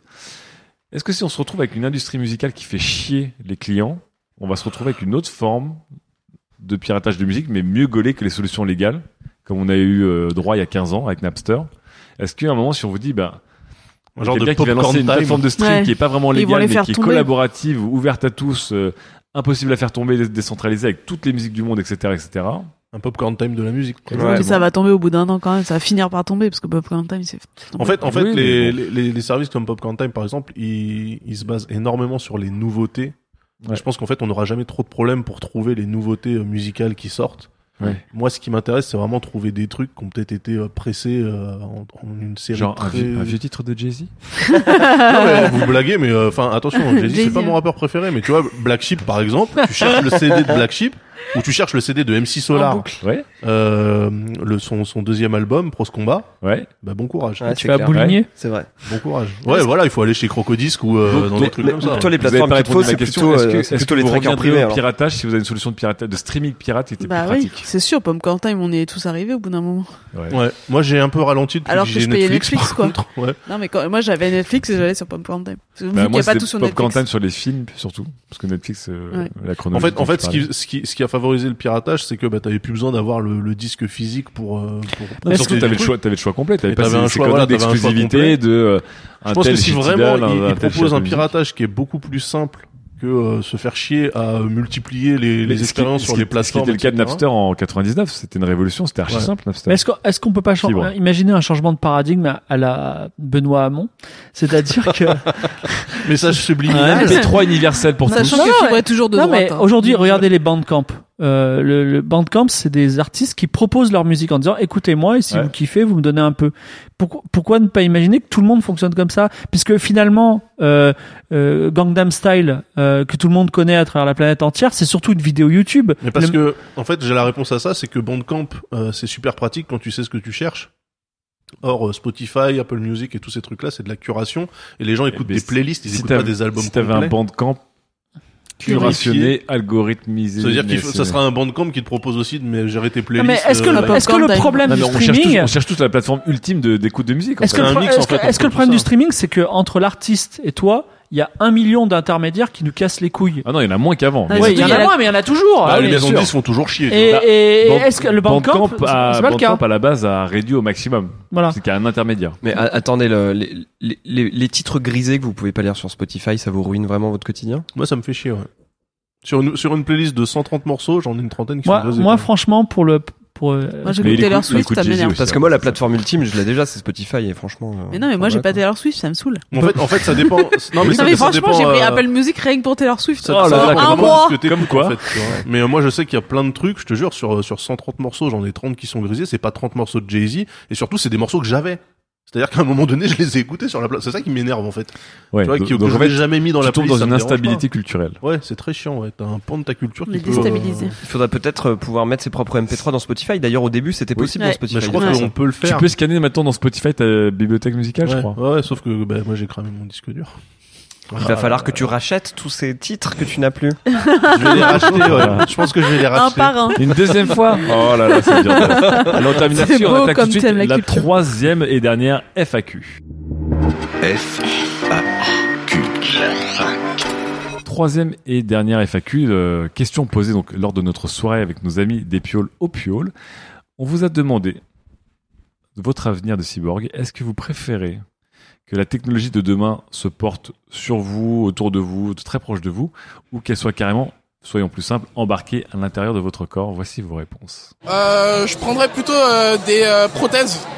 Genre, euh, parce que là, je vais répondre vraiment sérieusement.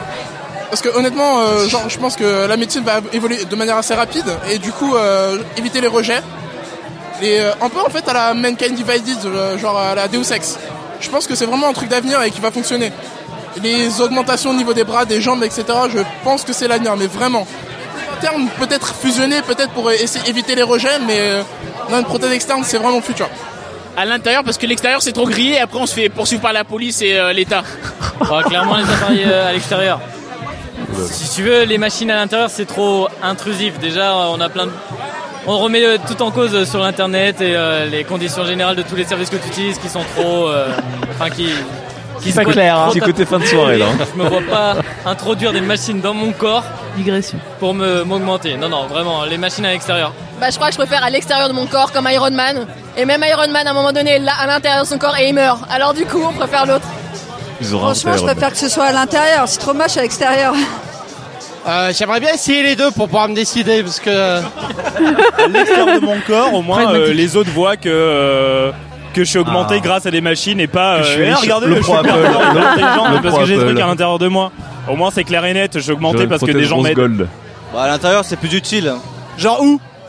Alors, je sais pas, euh, au niveau de, au niveau de l'estomac, des choses comme ça, tu vois, comme ça tu peux bouffer ce que tu veux, t'es tranquille, tu vois, y a pas de souci.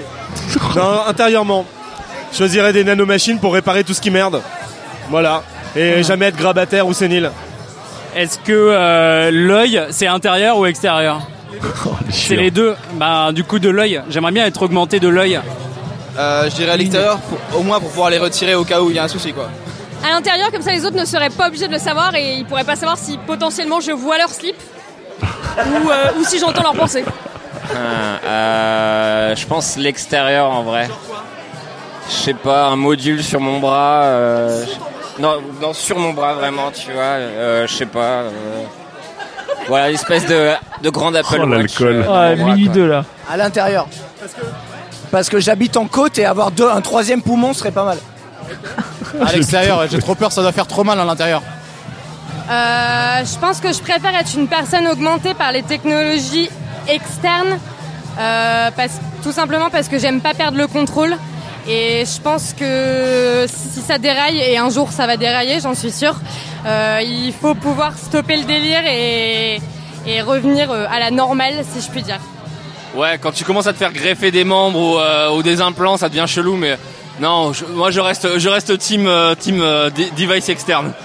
Alors, externe à mon corps, tu sais, un peu comme dans Dragon Ball, tu sais, l'espèce de petite euh, lunette que t'as. Bah, ça. Je préférais une technologie externe. Inter- interne, c'est comme les implants euh, contraceptifs ou tout ça, tu peux pas l'enlever. Donc, c'est toujours en toi. Donc, non. Bah, j'ai tendance à dire comme ça de but en blanc qu'à partir du moment où une machine ne rentre pas euh, dans notre corps, on a tendance à être un, un peu plus euh, en maîtrise. Donc euh, ça m'effraie un petit peu moins et je, je, je vote plutôt pour les choses qui se passeraient à l'extérieur et dont je pourrais profiter. Euh, de l'intérieur. J'aimerais bien avoir des caméras dans mes yeux qui enregistrent toute ma vie. Oh là là. externe. Enfin, tu vois, je suis pas dans le délire euh, George Orwell et tout, mais moi j'ai très peur de Google euh, qui veut faire des trucs à, à gogo, interne, augmentation. tu vois, on mêle le biologique et le technologique et honnêtement, ça me terrifie. Voilà. Pour quelqu'un qui veut pas, Ça qui est finit pas bien, trop, cette, euh, pour quelqu'un qui est pas trop dans le délire George Orwell, est complètement dans le délire George Orwell. C'est- c'est- je trouve ces, je trouve ces FAQ très mignonnes parce qu'il y a beaucoup d'alcool, beaucoup de sincérité, beaucoup de digression. On Beaucoup de naturel. On a une communauté à l'image de notre équipe, je trouve. Ouais, on a, on a la communauté qu'on mérite. hein. Bon, et alors vous, euh, rapidement, interne ou externe? Plutôt externe. Plutôt externe pour Daz? Mélissa? Externe aussi. Externe. Enfin, on est déjà. On a déjà. Qu'est-ce qu'on est conservateur? Sylvain, j'attends beaucoup de toi. Bah, Sylvain. Les deux. Ah. La totale. Forcément. Le Big Mac. Mac de luxe. Sylvain, il veut, tu sais, comme les trucs aimantés pour laver les deux côtés de la vitre, il veut un truc de chaque Les côté de la peau. Fibre. Interne, j'ai mon corps qui marche pas très bien et j'aimerais bien mais, enfin, corriger Merci. des petites choses. Très bien. Fais un litchi. Oh, Un GoFundMe tant tant de références. Merci pour le marketing. Un peu génial, parce que ça marche mieux. il Ouais, paraît. ça. Ouais, ouais, je vois pas très bien. Bon, allez, on reste un, un tout petit peu, pas, pas sur les géniards et le Laurel Tigre. mais euh, sur un peu euh, une forme de transhumanisme dont va nous parler Sylvain pour cette dernière chronique.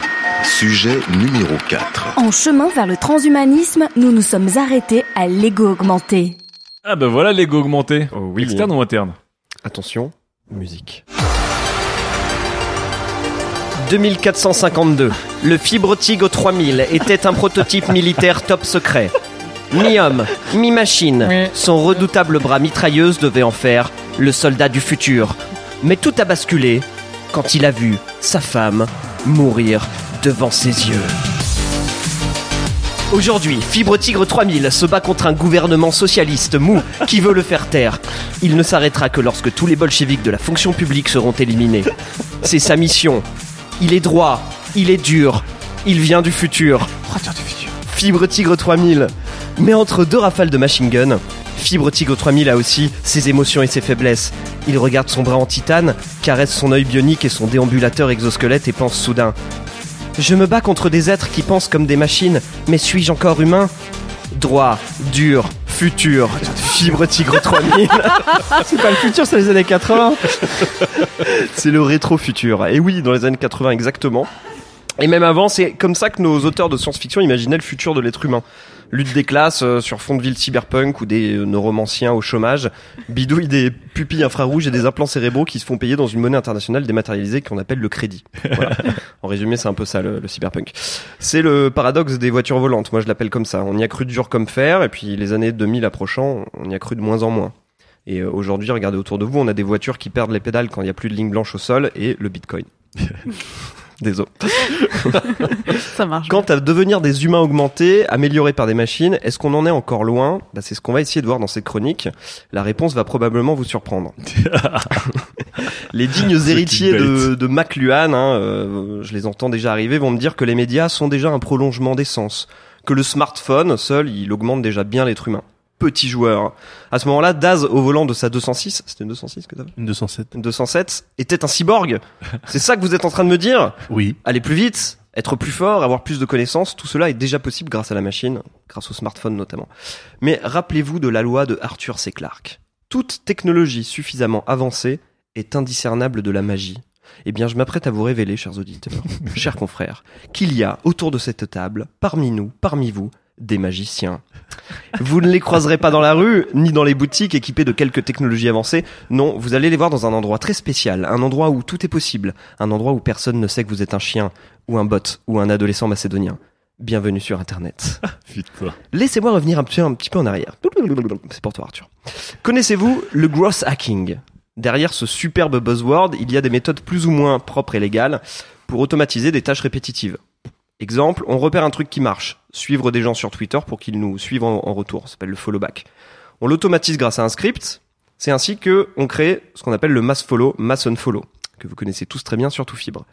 C'est à peu près ça, le gros hacking. En d'autres termes, il s'agit de donner des super pouvoirs de super spammers à notre double virtuel. Aujourd'hui, on va encore plus loin.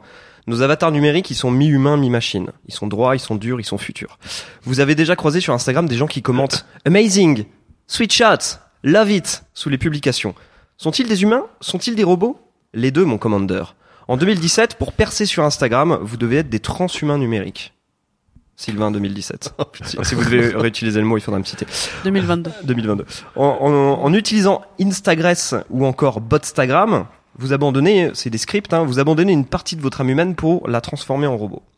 Exemple très concret, le compte euh, Sylvain Palais suit, like et commente de manière autonome selon des paramètres que j'ai prédéfinis. Pendant que la partie humaine de mon compte Instagram va publier une photo et tenter de trouver une bonne accroche, le robot qui contrôle mon compte, il sera allé commenter chez des dizaines de comptes de manière aléatoire. Ah, c'est Sur- dégueulasse. Sur Instagram, je suis moitié moi, moitié bot. 100% sale. 100% sale. Tous les, tous les comptes font ça, hein, les gros. Absolument. Lorsque vous vendez votre âme au diable, il faut prendre quelque chose en retour. C'est la loi de l'échange équivalent, nous disaient les frères Elric dans Full Metal Alchemist. Cette imitation. Mais si, en version française, il avait une voix comme ça. eh bien, une des conséquences fâcheuses de ce don d'ubiquité, c'est ce que j'appelle l'Uncanny Valley personnel. Sylvain Palais 2017, pour le citer. C'est un peu comme Gilles Babinet, en fait. Il lui reste six jours. Pour les deux du fond qui viennent de s'abonner au podcast, déjà bienvenue. L'Uncanny Valley, c'est une hypothèse qui nous explique que un, plus un robot Android euh, ressemble à un être humain, plus ses imperfections nous paraissent monstrueuses. Si vous avez vu euh, Star Wars Rogue One, vous savez de quoi je veux parler. Ces choses horribles en CGI. Que se passe-t-il lorsque votre partie robotique va aller commenter le compte d'un pote sur Insta, d'un impersonnel Probably your best chat Comment va-t-il réagir s'il n'est pas dans le secret des bots? Il se fout de ma gueule Pourquoi, pourquoi- pourquoi est-ce qu'il me parle anglais Sylvain, enfin Sylvain, c'est quoi ce commentaire pourquoi, pourquoi- Sur une photo de merde en plus pourquoi Putain mais c'est sûr qu'il se fout de ma gueule Eh man, tu t'es fait pirater ton compte Le self Uncanny Valley, Ibid, Sylvain Palais 2017, vous pouvez également le ressentir face à un moteur de recommandation assez évolué. Il y en a un que j'adore, c'est Pinterest par exemple. Gal- C'est un algorithme qui va avaler tout ce que vous épinglez, tout ce que vous aimez, mais également là où vous cliquez et probablement, faut vérifier ça, là où votre curseur s'attarde. Ah, c'est Je suis sûr. sûr qu'il le C'est savent. sûr, il traque ça. Lorsque vous vous connectez à Pinterest, votre home qui apparaît sous vos yeux va ressembler à une sorte de mood board de votre vie réalisée par des publicitaires rigoureux mais un petit peu caricaturaux, comme tous les publicitaires. Alors nous avons euh, le personnage du DIY Bobo Camper, euh, il habite en zone urbaine et fait du vélo, et puis il donne un petit peu de piquant à sa vie de trentenaire en allant camper le week-end. hein, Sylvain, euh. c'est toi? Bah on a qu'à lui mettre un tuto pour faire des pancakes avec euh, des allumettes et un bidon d'essence. T'imites vachement bien un bot de. Ça ressemble à ça un bot Un publicitaire. bot reco. Il s'appelle Jean-Louis ton bot reco. C'est ça. Il s'appelle Ranu. Sauf que ce publicitaire, c'est un robot qui a construit une version totalement idéalisée de ma vie. Tellement parfaite que on sent qu'il y a quelque chose de, louche. C'est donc ça l'Uncanny Valley personnel, Ibid. Non seulement nous avons sur les territoires numériques toutes les caractéristiques du transhumanisme, donc une augmentation de nos facultés qui sont invisibles pour les autres, hein, elles sont vraiment là à l'intérieur, et qui donnent des pouvoirs surnaturels comme le don d'ubiquité, à les commenter sur plein de comptes, mais en plus on a presque tous les ingrédients pour carrément créer un double autonome. Imaginez si je liais mon compte Pinterest à mon compte Instagram. Oh, le massacre. Superbe photo de hamac, lien d'affiliation Amazon. Si tu t'intéresses au camping, je peux te montrer comment faire des pancakes avec un bidon d'essence. Lien dans ma bio. C'est d'ailleurs la plus grande peur du transhumanisme finalement. Est-ce que tu t'es imité? Est-ce que t'as imité ta voix Ouais, de fait, bot? j'imagine mon bot comme ça. J'imagine qu'il commente comme ça. Et donc c'est la plus grande peur en fait du transhumanisme, comme le ressent le personnage de Fibre Tigre 3000 en, intro- en, en introduction, c'est perdre le peu d'humanité qu'il nous reste. Moi j'en suis à la première étape de cette expérimentation et je pense que demain on va tous y passer. Sur Instagram je suis déjà mi-homme mi-robot. Et pour savoir si un bot pourrait me remplacer, j'ai créé le compte 6ou42 sur Twitter comme le célèbre Orsi Books, je sais pas si vous connaissez, c'est euh, un robot qui prend des tweets dans mes archives, donc dans les archives de Sylvain Palais, et qui va essayer de fabriquer des nouveaux tweets à partir de cette matière première. Ça se développe en 20 minutes, c'est hyper simple à faire. Je vous rassure, la plupart du temps, ça n'a aucun sens. Par exemple, chers tous, je vous. ok Ça, c'est un tweet. Ça, c'est un tweet. Ou- Ou un autre, rien que pour la famille, chaturbette webcam, Minivids VOD et Pornhub 1D. ok, ça, ça veut rien dire. Pour moi, Ouais, pour la c'est- famille. ça veut rien dire, pour moi, ça veut dire quelques trucs. Je- bah oui, que pour la famille. Famille écrit F-A-M-I. Oui, mais après, t'as un petit champ lexical qui raconte des choses, bref. Mais parfois, sursaut, lueur de conscience, la bête prend vie. On se dit qu'il manque pas beaucoup pour qu'il me remplace complètement. Par exemple, ce super de tweet. Papier incroyable sur un de ces articles de Narcisse qui découvre la vie. Mais grave, j'ai cru que c'était toi pour de vrai. Et bah là, il manque qu'un lien vers un article de 2020 et on est bon. Ah putain Clash respect. Oh Headshot. le mec, il tire Est-ce sur que- l'ambulance. c'est pas moi, c'est mon bot. Est-ce que vous trouvez ça cool? Est-ce que ça vous rend triste? Moi, personnellement, je trouve ça génial. Et je pense que très vite, avant de faire, de, de- que nos robots fassent nos courses à notre place ou remplacent nos yeux, les bots, ils vont d'abord nous aider à gérer notre vie en ligne. J'en suis persuadé. Oh là là là là. J'aime bien quand tu dis ça, genre, ça vous effraie? Moi j'adore. Avec un Super. petit- son petit air de renard euh, taquin malin. Petit disclaimer, euh, le, le robot qui va commenter sur les autres com- comptes Instagram, je l'ai pas installé parce que je le trouvais vraiment un peu abusé. Oui, tu Ah. l'as testé quand même. Tu l'as pas fait J'ai testé, mais j'ai T'as un robot, testé j'ai un combien de robot, temps enfin j'avais un robot qui likait et euh, suivait des gens automatiquement en fonction de. Mais du coup, ça- je comprends peut-être mieux le comportement de certains de mes followers Instagram, dont des gens qui prennent beaucoup en photo des piscines à débordement. Mais de en qui fait, parle-t-il On ne citera pas de nom. Il like 3000 trucs par jour, quoi. Ah, voilà. Ah. Ouais, ouais, ouais. Ouais, mais il a un million d'abonnés. Ouais. Mais le, co- le corollaire de ça c'est aussi l'économie débordement. du hashtag. On met pas des hashtags, par exemple, quand je mets le hashtag euh, Instagood, c'est un hashtag qui est utilisé par 3 millions de personnes par heure. Ouais, donc ça, ça, ressort pas. C'est pas un truc que les gens vont dire ah bah je vais aller voir le hashtag Instagood, euh, c'est intéressant. Euh, bah non. Donc en fait c'est des robots qui parlent à d'autres robots en fait. Bah, en fait tu mets des hashtags pour te faire liker par des bots. Mais du coup, les hashtags, tu les as choisis automatiquement. mais ça, c'est sûr. Tu les as choisis. Non, mais, non, mais tu programmes, est-ce que tu programmes un bot fait pour se faire aimer par des bots. Si t'as zéro follower sur Instagram, si t'as zéro follower sur Instagram et que tu mets les bons hashtags, t'as 30 likes sur tes photos. Ouais. Ça c'est ça c'est la règle. C'est pour ça que Non mais c'est la règle mais elle est pas je mets je mets à dessin alors, pas de hashtag alors, sur mes sur mes oui, mais alors, sur mes le, le coup c'est pour euh, là, on parle de technique de spam pour se faire connaître mais donc la chronique de Sylvain c'est d'automatiser et d'avoir quasiment une sorte de truc qui est parfois plus intelligent qui dit des choses sur nous pour gérer ça. C'est ça le truc. Ouais, il y a un peu des deux. Ouais, mais du coup ça ça, fonctionne bien si t'es le seul à le faire. Oui. Mais à partir du moment où c'est le le mais c'est un jeu de dupe, Daz. Oui, bien sûr. Dupe. Ouais, enfin c'est. Oui, mais à la fin, tous les gens qui sont là-dedans, ils voient la matrice, je suppose. C'est-à-dire que tous les gens qui sont là-dedans, ils savent que maintenant ils ont 10 000 followers, il y en a 7 000 de faux, et que les gens en face d'eux qui like, ils savent aussi qu'il y en a 70% de faux. Mais, mais les mecs qui donnent de l'argent à ces gens qui sont pas supposés avoir de l'influence ne savent pas que derrière le million de followers de gens là, il y a 70%. Ah, ah là, on parle du client. Tu veux dire L'Oréal euh, Mais du coup le mec qui fait des campagnes influenceurs. Euh, Exactement qui le mec qui voit pas et donc du coup de fait ça marche. Mais non parce que mais après il traque les chiffres. Tu, tu, peux pas tu peux pas savoir si ces gens sont vrais ou faux puisqu'ils sont vrais. Ils non, ont mais... juste mis un script qui leur permet d'augmenter mais c'est pas des, Bien sûr, des mais faux leur influence, comptes de Biélorussie. Oui, mais leur tu influence, c'est la partie humaine qui reste celle qui se fait chier à faire des photos. Voilà. Ouais. Mais en fait, donc le, le, le, le endgame sur ce bot Instagram par exemple, c'est de d'aller moissonner du like et, euh, et, du follower, et du follower. Qui lui-même est faux. Ah, en grande faux. Follower, ouais. Bah, c'est oh bah, des vrais followers, mais qui follow par, euh, automatiquement, quoi. Ah oui, d'accord, oui, bah parce que c'est des vrais gens quand même derrière. Hein, tu, te pas tu, te fais aimer, par des vrais comptes, mais ces comptes te follow via un bot. Donc en fait, tu te fais aimer. C'est une partie du comportement qui est. C'est des vrais gens. Donc c'est là où on touche. Qui automatise. Du réseau social. Exactement. Là, on touche même, enfin, le ça, ça, ça, defeat the purpose en fait, truc là. C'est comme ça, dépend. On, rejoint, on rejoint, le cas de Valentine qui distribuait les likes euh, comme un pédophile distribue les bonbons, tu vois. Oh. Ok, bah, mauvaise comparaison. Mais, euh, mais, mais, quand même. mais non, mais tu vois, tu arrête parce que Valentine va te bloquer. Oui, c'est ah, déjà le cas. Je ah, c'est déjà fait. Oh, non, elle m'a pas bloqué encore. Julien Chiez m'a bloqué par contre. Euh, euh, Question Julien Chiez est-il? Oui, ah. bah, bref. Ah, mais en fait, je, enfin, gagner des followers, ok.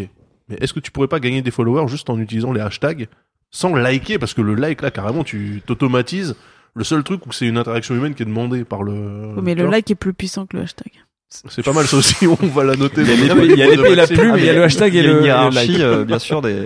Non, non, mais si, si, tu pourrais, juste avec le hashtag, tu peux récupérer des likes et des followers, mais si tu veux que ça aille bah, Je trouve que tu vois, juste euh, avec le hashtag, je pense qu'on est encore du bon côté de la frontière, tu vois. Alors, on est encore, ah encore correct. Mais alors, du coup, autre question. Il y a une, déontologie. Euh, autre question. Là, vous nous parlez donc de la zone grise qu'on est aujourd'hui entre le bot et l'humain. Ils sont tous les deux liés sur, le même navire, sur le même bateau, qui a un compte à faire grossir.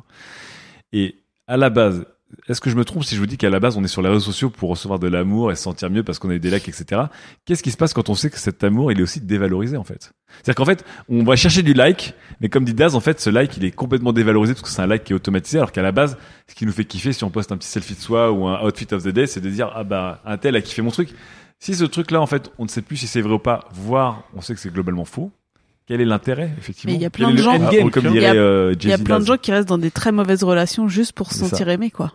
D'accord. Bah, c'est la même chose. Ah oui, non, mais, alors... oui, non, c'est vrai. Mais mais. Quand je vois les gens qui ont 3 followers et qui mettent 12 hashtags juste pour avoir 15 likes de plus, je me dis, mais T'as raté ta vie Oh là là. Mélissa. Seguela.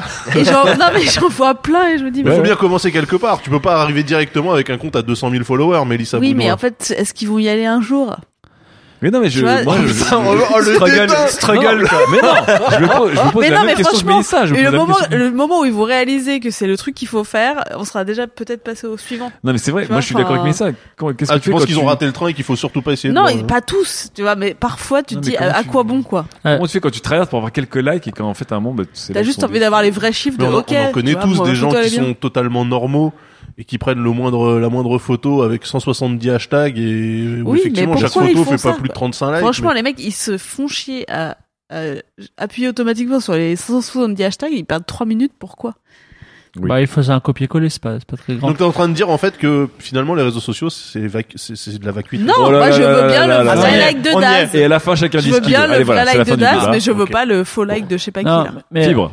euh, pour répondre à ta question, indirectement à ta question sur l'amour, la dévalorisation de l'amour, il y a une technique qui est un peu plus efficace que le, que le, le bot direct. Ouais. C'est la technique du bot impresario. C'est-à-dire que ça se fait beaucoup sur Twitter. Alors. Ce sont des gens qui disent, qui alpaguent d'autres, euh, non pas en disant, euh, on va dire euh, le discours euh, qui est euh, likez-moi, aimez-moi, j'aime ça, mais ils disent plutôt waouh, c'est bien ce que t'as dit, ça me rappelle ce que dit machin. Et en fait, t'es- t'es l'impresario de machin, tu vois. Mais c'est c'est toi, t'es l'impresario de toi-même. C'est ce que tu fais tout le temps dans moi, je suis 404 l'impresario de moi-même, mais il y a beaucoup de gens qui fonctionnent avec des, qui Avec créent des des bots bots pour faire ça impresario.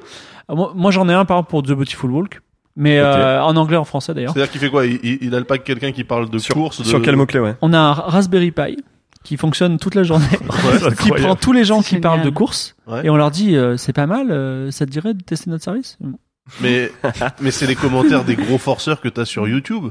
Bien sûr, bah sur YouTube, Mais t'as oui, t'as mais- plein de forces mais sur là, YouTube. Ouais, mais en fait, Oui, mais là, alors là, là, je pense que on peut demander à Sylvain. Je pense que le nombre de clics sur le lien qui disent superbe morceau de Jay Z et va sur ma page pour écouter ma propre Eh ben, interprétation de mais n'importe quoi. Mais Sur YouTube, je sais pas, t'as des Tout le stats monde- tout le de monde mot-là type, pour, dégage. euh, Twitter Mais parce que, encore une fois, de toi, là, c'est les mecs qui comprennent pas le- l'arnaque nigériane. Non mais si tu veux, Justement, je sais que c'est une arnaque. là, où- là où marche. là où il n'y a pas trop d'arnaque dans cette cette euh, là où je me sens euh, légitime pour vous en parler que c'est pas trop une arnaque, c'est qu'en fait on on a on alpague quelqu'un, on lui dit pas euh, aime-moi, on lui dit tiens regarde tu as fait ça, Oui, ce ça, service ça est reste- ça reste compatible. correct, Voilà. Toi, mais, tu- toi, tu mais- la pub contextuelle. mais après, il y a des gens qui font ça pour leur personnalité en disant euh, Waouh, trop drôle, regarde, ce me- ce mec-là aussi, il est drôle comme toi, tu vois, par exemple, des choses comme ça. Ouais, ouais, ouais. Je, vais, je vais pas être vieux jeu, mais ça me paraît tellement triste. Bon, Ouais. après, les gens me traitent de snob sur, euh, sur les réseaux sociaux. Oh, tu commences à répondre, hein Non, On mais- l'a tous vu.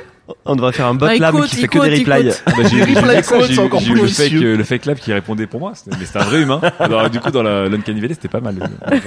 mais est-ce que est-ce que je suis le seul à me dire que c'est quand même un Non, moi je suis hyper divisée parce que j'ai jamais fait ça, ni testé, ni rien. Et à la fois, je me sens pas sale. Ouais. Et en même temps, j'ai l'impression d'avoir raté un truc. Mais Un manque à gagner. le truc, c'est que qu'est-ce que j'ai raté? J'ai raté de d'être un peu plus, co- enfin, je suis pas connu, d'être un peu plus connu de quelques gens dont je sais pas qui c'est. Non, a- mais en fait, il y a une des- espèce de, de pression sociale de l'influence. Ouais. Clairement, qui est notre euh, génération web, quoi. Ouais.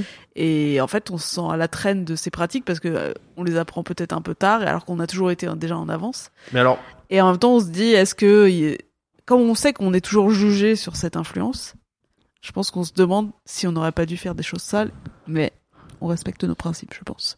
Alors Ouh moi- moi, j'ai une Ça, tu vois, question. c'était- juste le propos de message de quelqu'un qui a en- envie d'y goûter. mais qui- Non, parce que j'ai toujours refusé. Il faut que Comme je des des frontières. Il faut que je trace une. Non, non, mais je peux pas. Mais c'est bon, mais j'aime- tous je tes vous le dis followers bien, Twitter, euh, c'est bon, t'en as assez. Est-ce qu'à un moment je, sert à rien, quoi. je n'aime pas la cocaïne Mais en fait, en fait, est-ce qu'on n'est pas sur un Si genre j'avais- de, un genre d'équilibre qui tient uniquement parce que les annonceurs, donc ceux qui ont les Ouais. budgets, sont des cons. refusent en fait de d'admettre cette mais il y a- vérité-là pas, il y a pas que les annonceurs. Il y a- je, je pense quand même qu'il y a des gens qui vont chercher du like parce que juste, Juste pour la popularité. soulage. quoi. Vraiment. Non, mais que tu Ils vont cherches- pas forcément essayer de se Non, vendre mais le- derrière. c'est vrai que Daz a raison que le système, qui est une économie des gens d'influence, soutient en dessous tous les petits jeunes qui rêvent d'être Cyprien et qui du coup font ce genre de truc en disant je vais avoir des likes et que mes vidéos soient vues et que Ouais. et grossir. Fibre.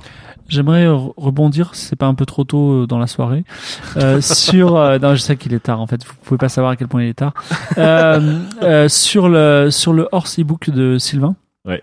Parce que nous, on a un robot à qualité qui s'appelle. Horse ebook. Ouais, qui s'appelle Yurié. Je- euh, Yuri. Je sais pas si vous connaissez sur, sur la trajectoire. En Est-ce fait, que t'es pas en train de faire un coup de la pressario là? Non, non, non. C'est intéressant votre truc comme ça. Non, non, D'ailleurs, non, J'ai un truc sur mon podcast. Non, non, mais on est, non, mais on est face à des, on est face à un questionnement euh, métaphysique, c'est-à-dire que c'est un, c'est un, c'est un super horse ebook, c'est-à-dire qu'il il produit que des phrases qui ont du sens à partir de textes que tu lui as donnés. Et la première fois qu'on l'a alimenté, cette petite Yuri, je lui ai donné des textes à moi. Et en fait, elle sortait des textes que j'aurais pu écrire moi. Aujourd'hui, elle sort des textes de plein de gens parce qu'on l'a, on l'a Mhm. nourri.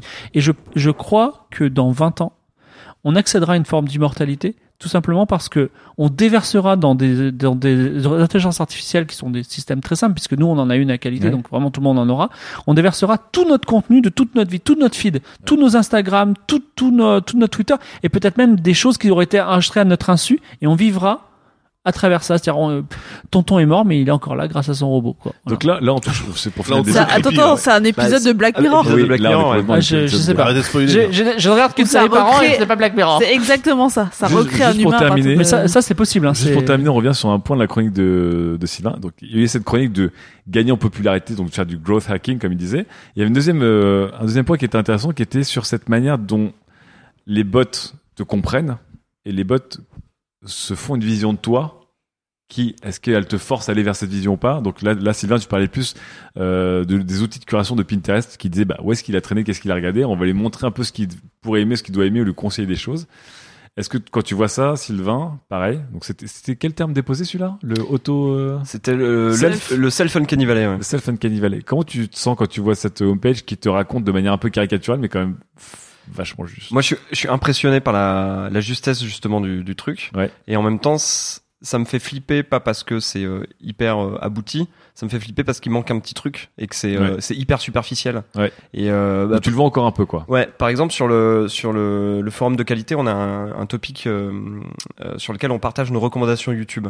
Ouais. Et comme ça, on se fout de la gueule les uns des autres et on se justifie beaucoup. Ouais. Je pense que si on, on, on partageait notre home Pinterest, on aurait un côté un petit peu euh, ah putain c'est hyper superficiel ma life sur euh, Ouais. sur internet en fait. C'est je m'intéresse à, à trois grands sujets principaux et le pire c'est que c'est juste, tu vois. Ouais. Donc ça fait un peu euh, ça fait un peu peur je trouve. Est-ce que vous avez déjà été confronté à ça? On peut le voir dans l'Explorer Instagram, on peut le voir dans d'autres endroits, euh, lorsque ou même, enfin, est-ce qu'on peut en parler sur Spotify? Non, mais sur d'autres endroits, est-ce que ça vous a mis un peu mal à l'aise des fois Vous êtes tombé dans cette self uncanny valley? Euh, les fois où vous avez eu des recommandations qui racontaient un portrait de vous, qui était à la fois vrai et à la fois simpliste, ou à la fois.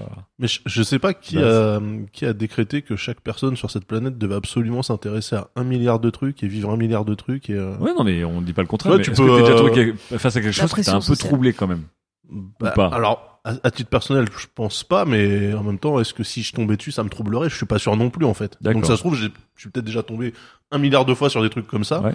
Sauf que moi ça me dérange pas en fait D'accord. Mélissa, ça t'est déjà arrivé?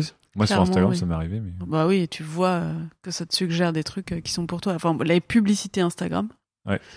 Ah, moi ça va c'est que des trucs que je trouve trop cool Non, franchement, la pub Genre sur Instagram, c'est hyper efficace, mais blindé, justement, euh. Le marketing c'est- ça marche. c'est Yes. ouf, quoi. Merci Daz. c'est là tu te dis, ok, j'aime ça, ça et ça. hmm, euh, Attends, mais il, il me propose des porte-monnaies blindées, RFID, machin et tout, super géniaux. Mais ça bah, trop viens voir mes pubs, tu vas comprendre. c'est n'importe reste quoi. des sacs à dos moi. C'est vrai. Moi, j'ai des chaussures, des bijoux et Par des contre, on est d'accord qu'il y a un truc dans le C'est genre hyper, euh, très bête. Il y a Amazon qui est très bête, quoi. C'est genre, t'achètes un aspirateur, après tu te harcèles pendant 15 jours pour acheter des aspirateurs.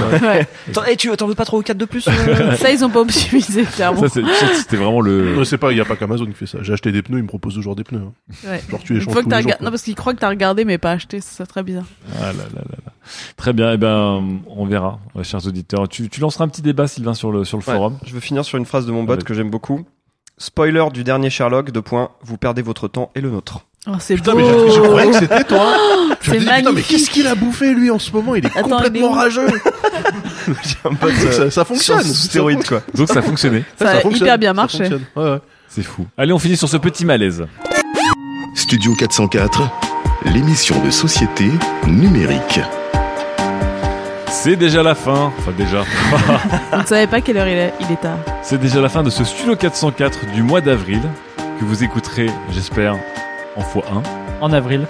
en avril. Non, Avant en le premier en x1 tour. déjà. Avant le premier tour, parce que ça se trouve, ce sera l'apocalypse. Sauf, je dirais, l'introduction de la chronique de Sylvain. Je pense qu'en x2, elle doit avoir son petit pesant de cacahuètes. En tout cas, on remercie encore une fois le Tank de nous accueillir comme toujours. Là, on est, on est tranquille dans, dans, dans le hall du Tank, qui sont vraiment, vraiment très cool. Merci euh, Damien, merci Nico, merci Samy. On remercie Quentin, qui pour la première fois, donc voilà. Quentin, c'est le bot de, de- Bravo, de. Bravo Quentin, bravo. Le bot humain. Non, voilà, euh, qualité grandie et qualité euh, grandie euh, avec des émissions, mais aussi avec euh, avec un staff de réalisateurs. Et donc euh, Adrien a rejoint C'est cool, c'est quoi Et Quentin va venir aider Gislain.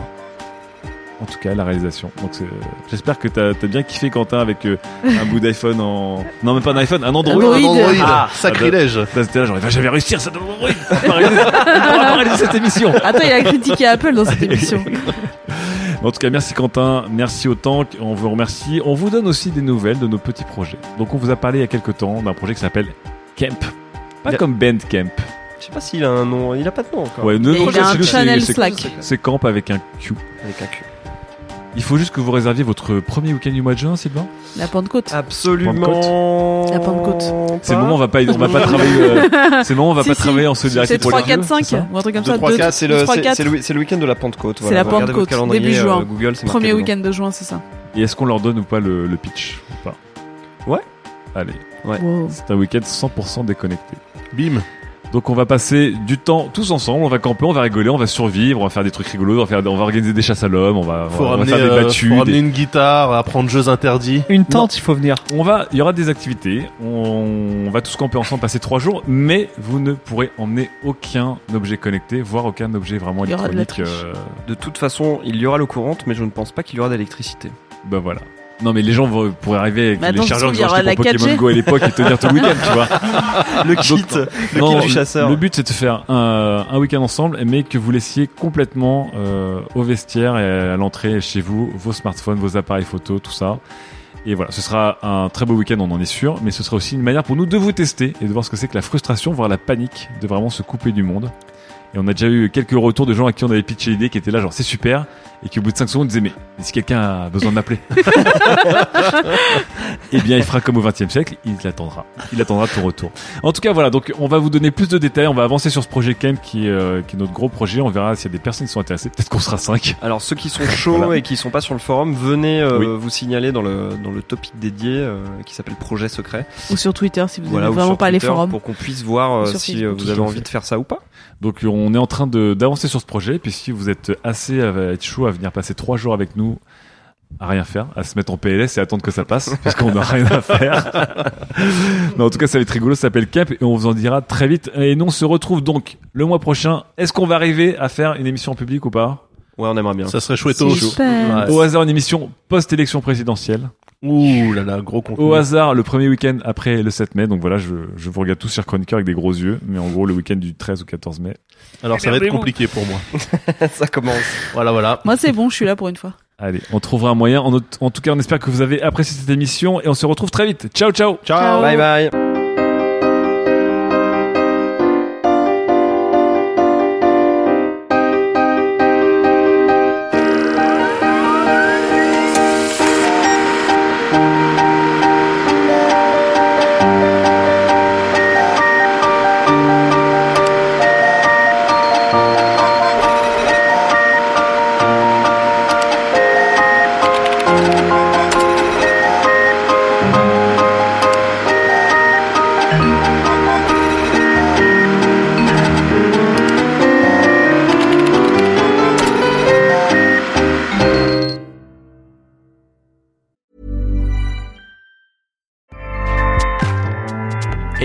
Powers the world's best podcasts. Here's a show that we recommend. Hi, I'm Jesse Cruikshank. Jesse Cruikshank. I host the number one comedy podcast called Phone a Friend. Girl, let's phone a friend. Not only do I break down the biggest stories in pop culture with guests like Dan Levy and members of InSync, I do it with my own personal boy band singing jingles throughout. Because it's my show. It's your show, girl. New episodes of Phone a Friend Yeah. drop Thursdays wherever you get your podcasts. So work it, girl. Yeah, work it. Okay, that's enough. ACAST helps creators launch, grow, and monetize their podcasts everywhere. ACAST.com.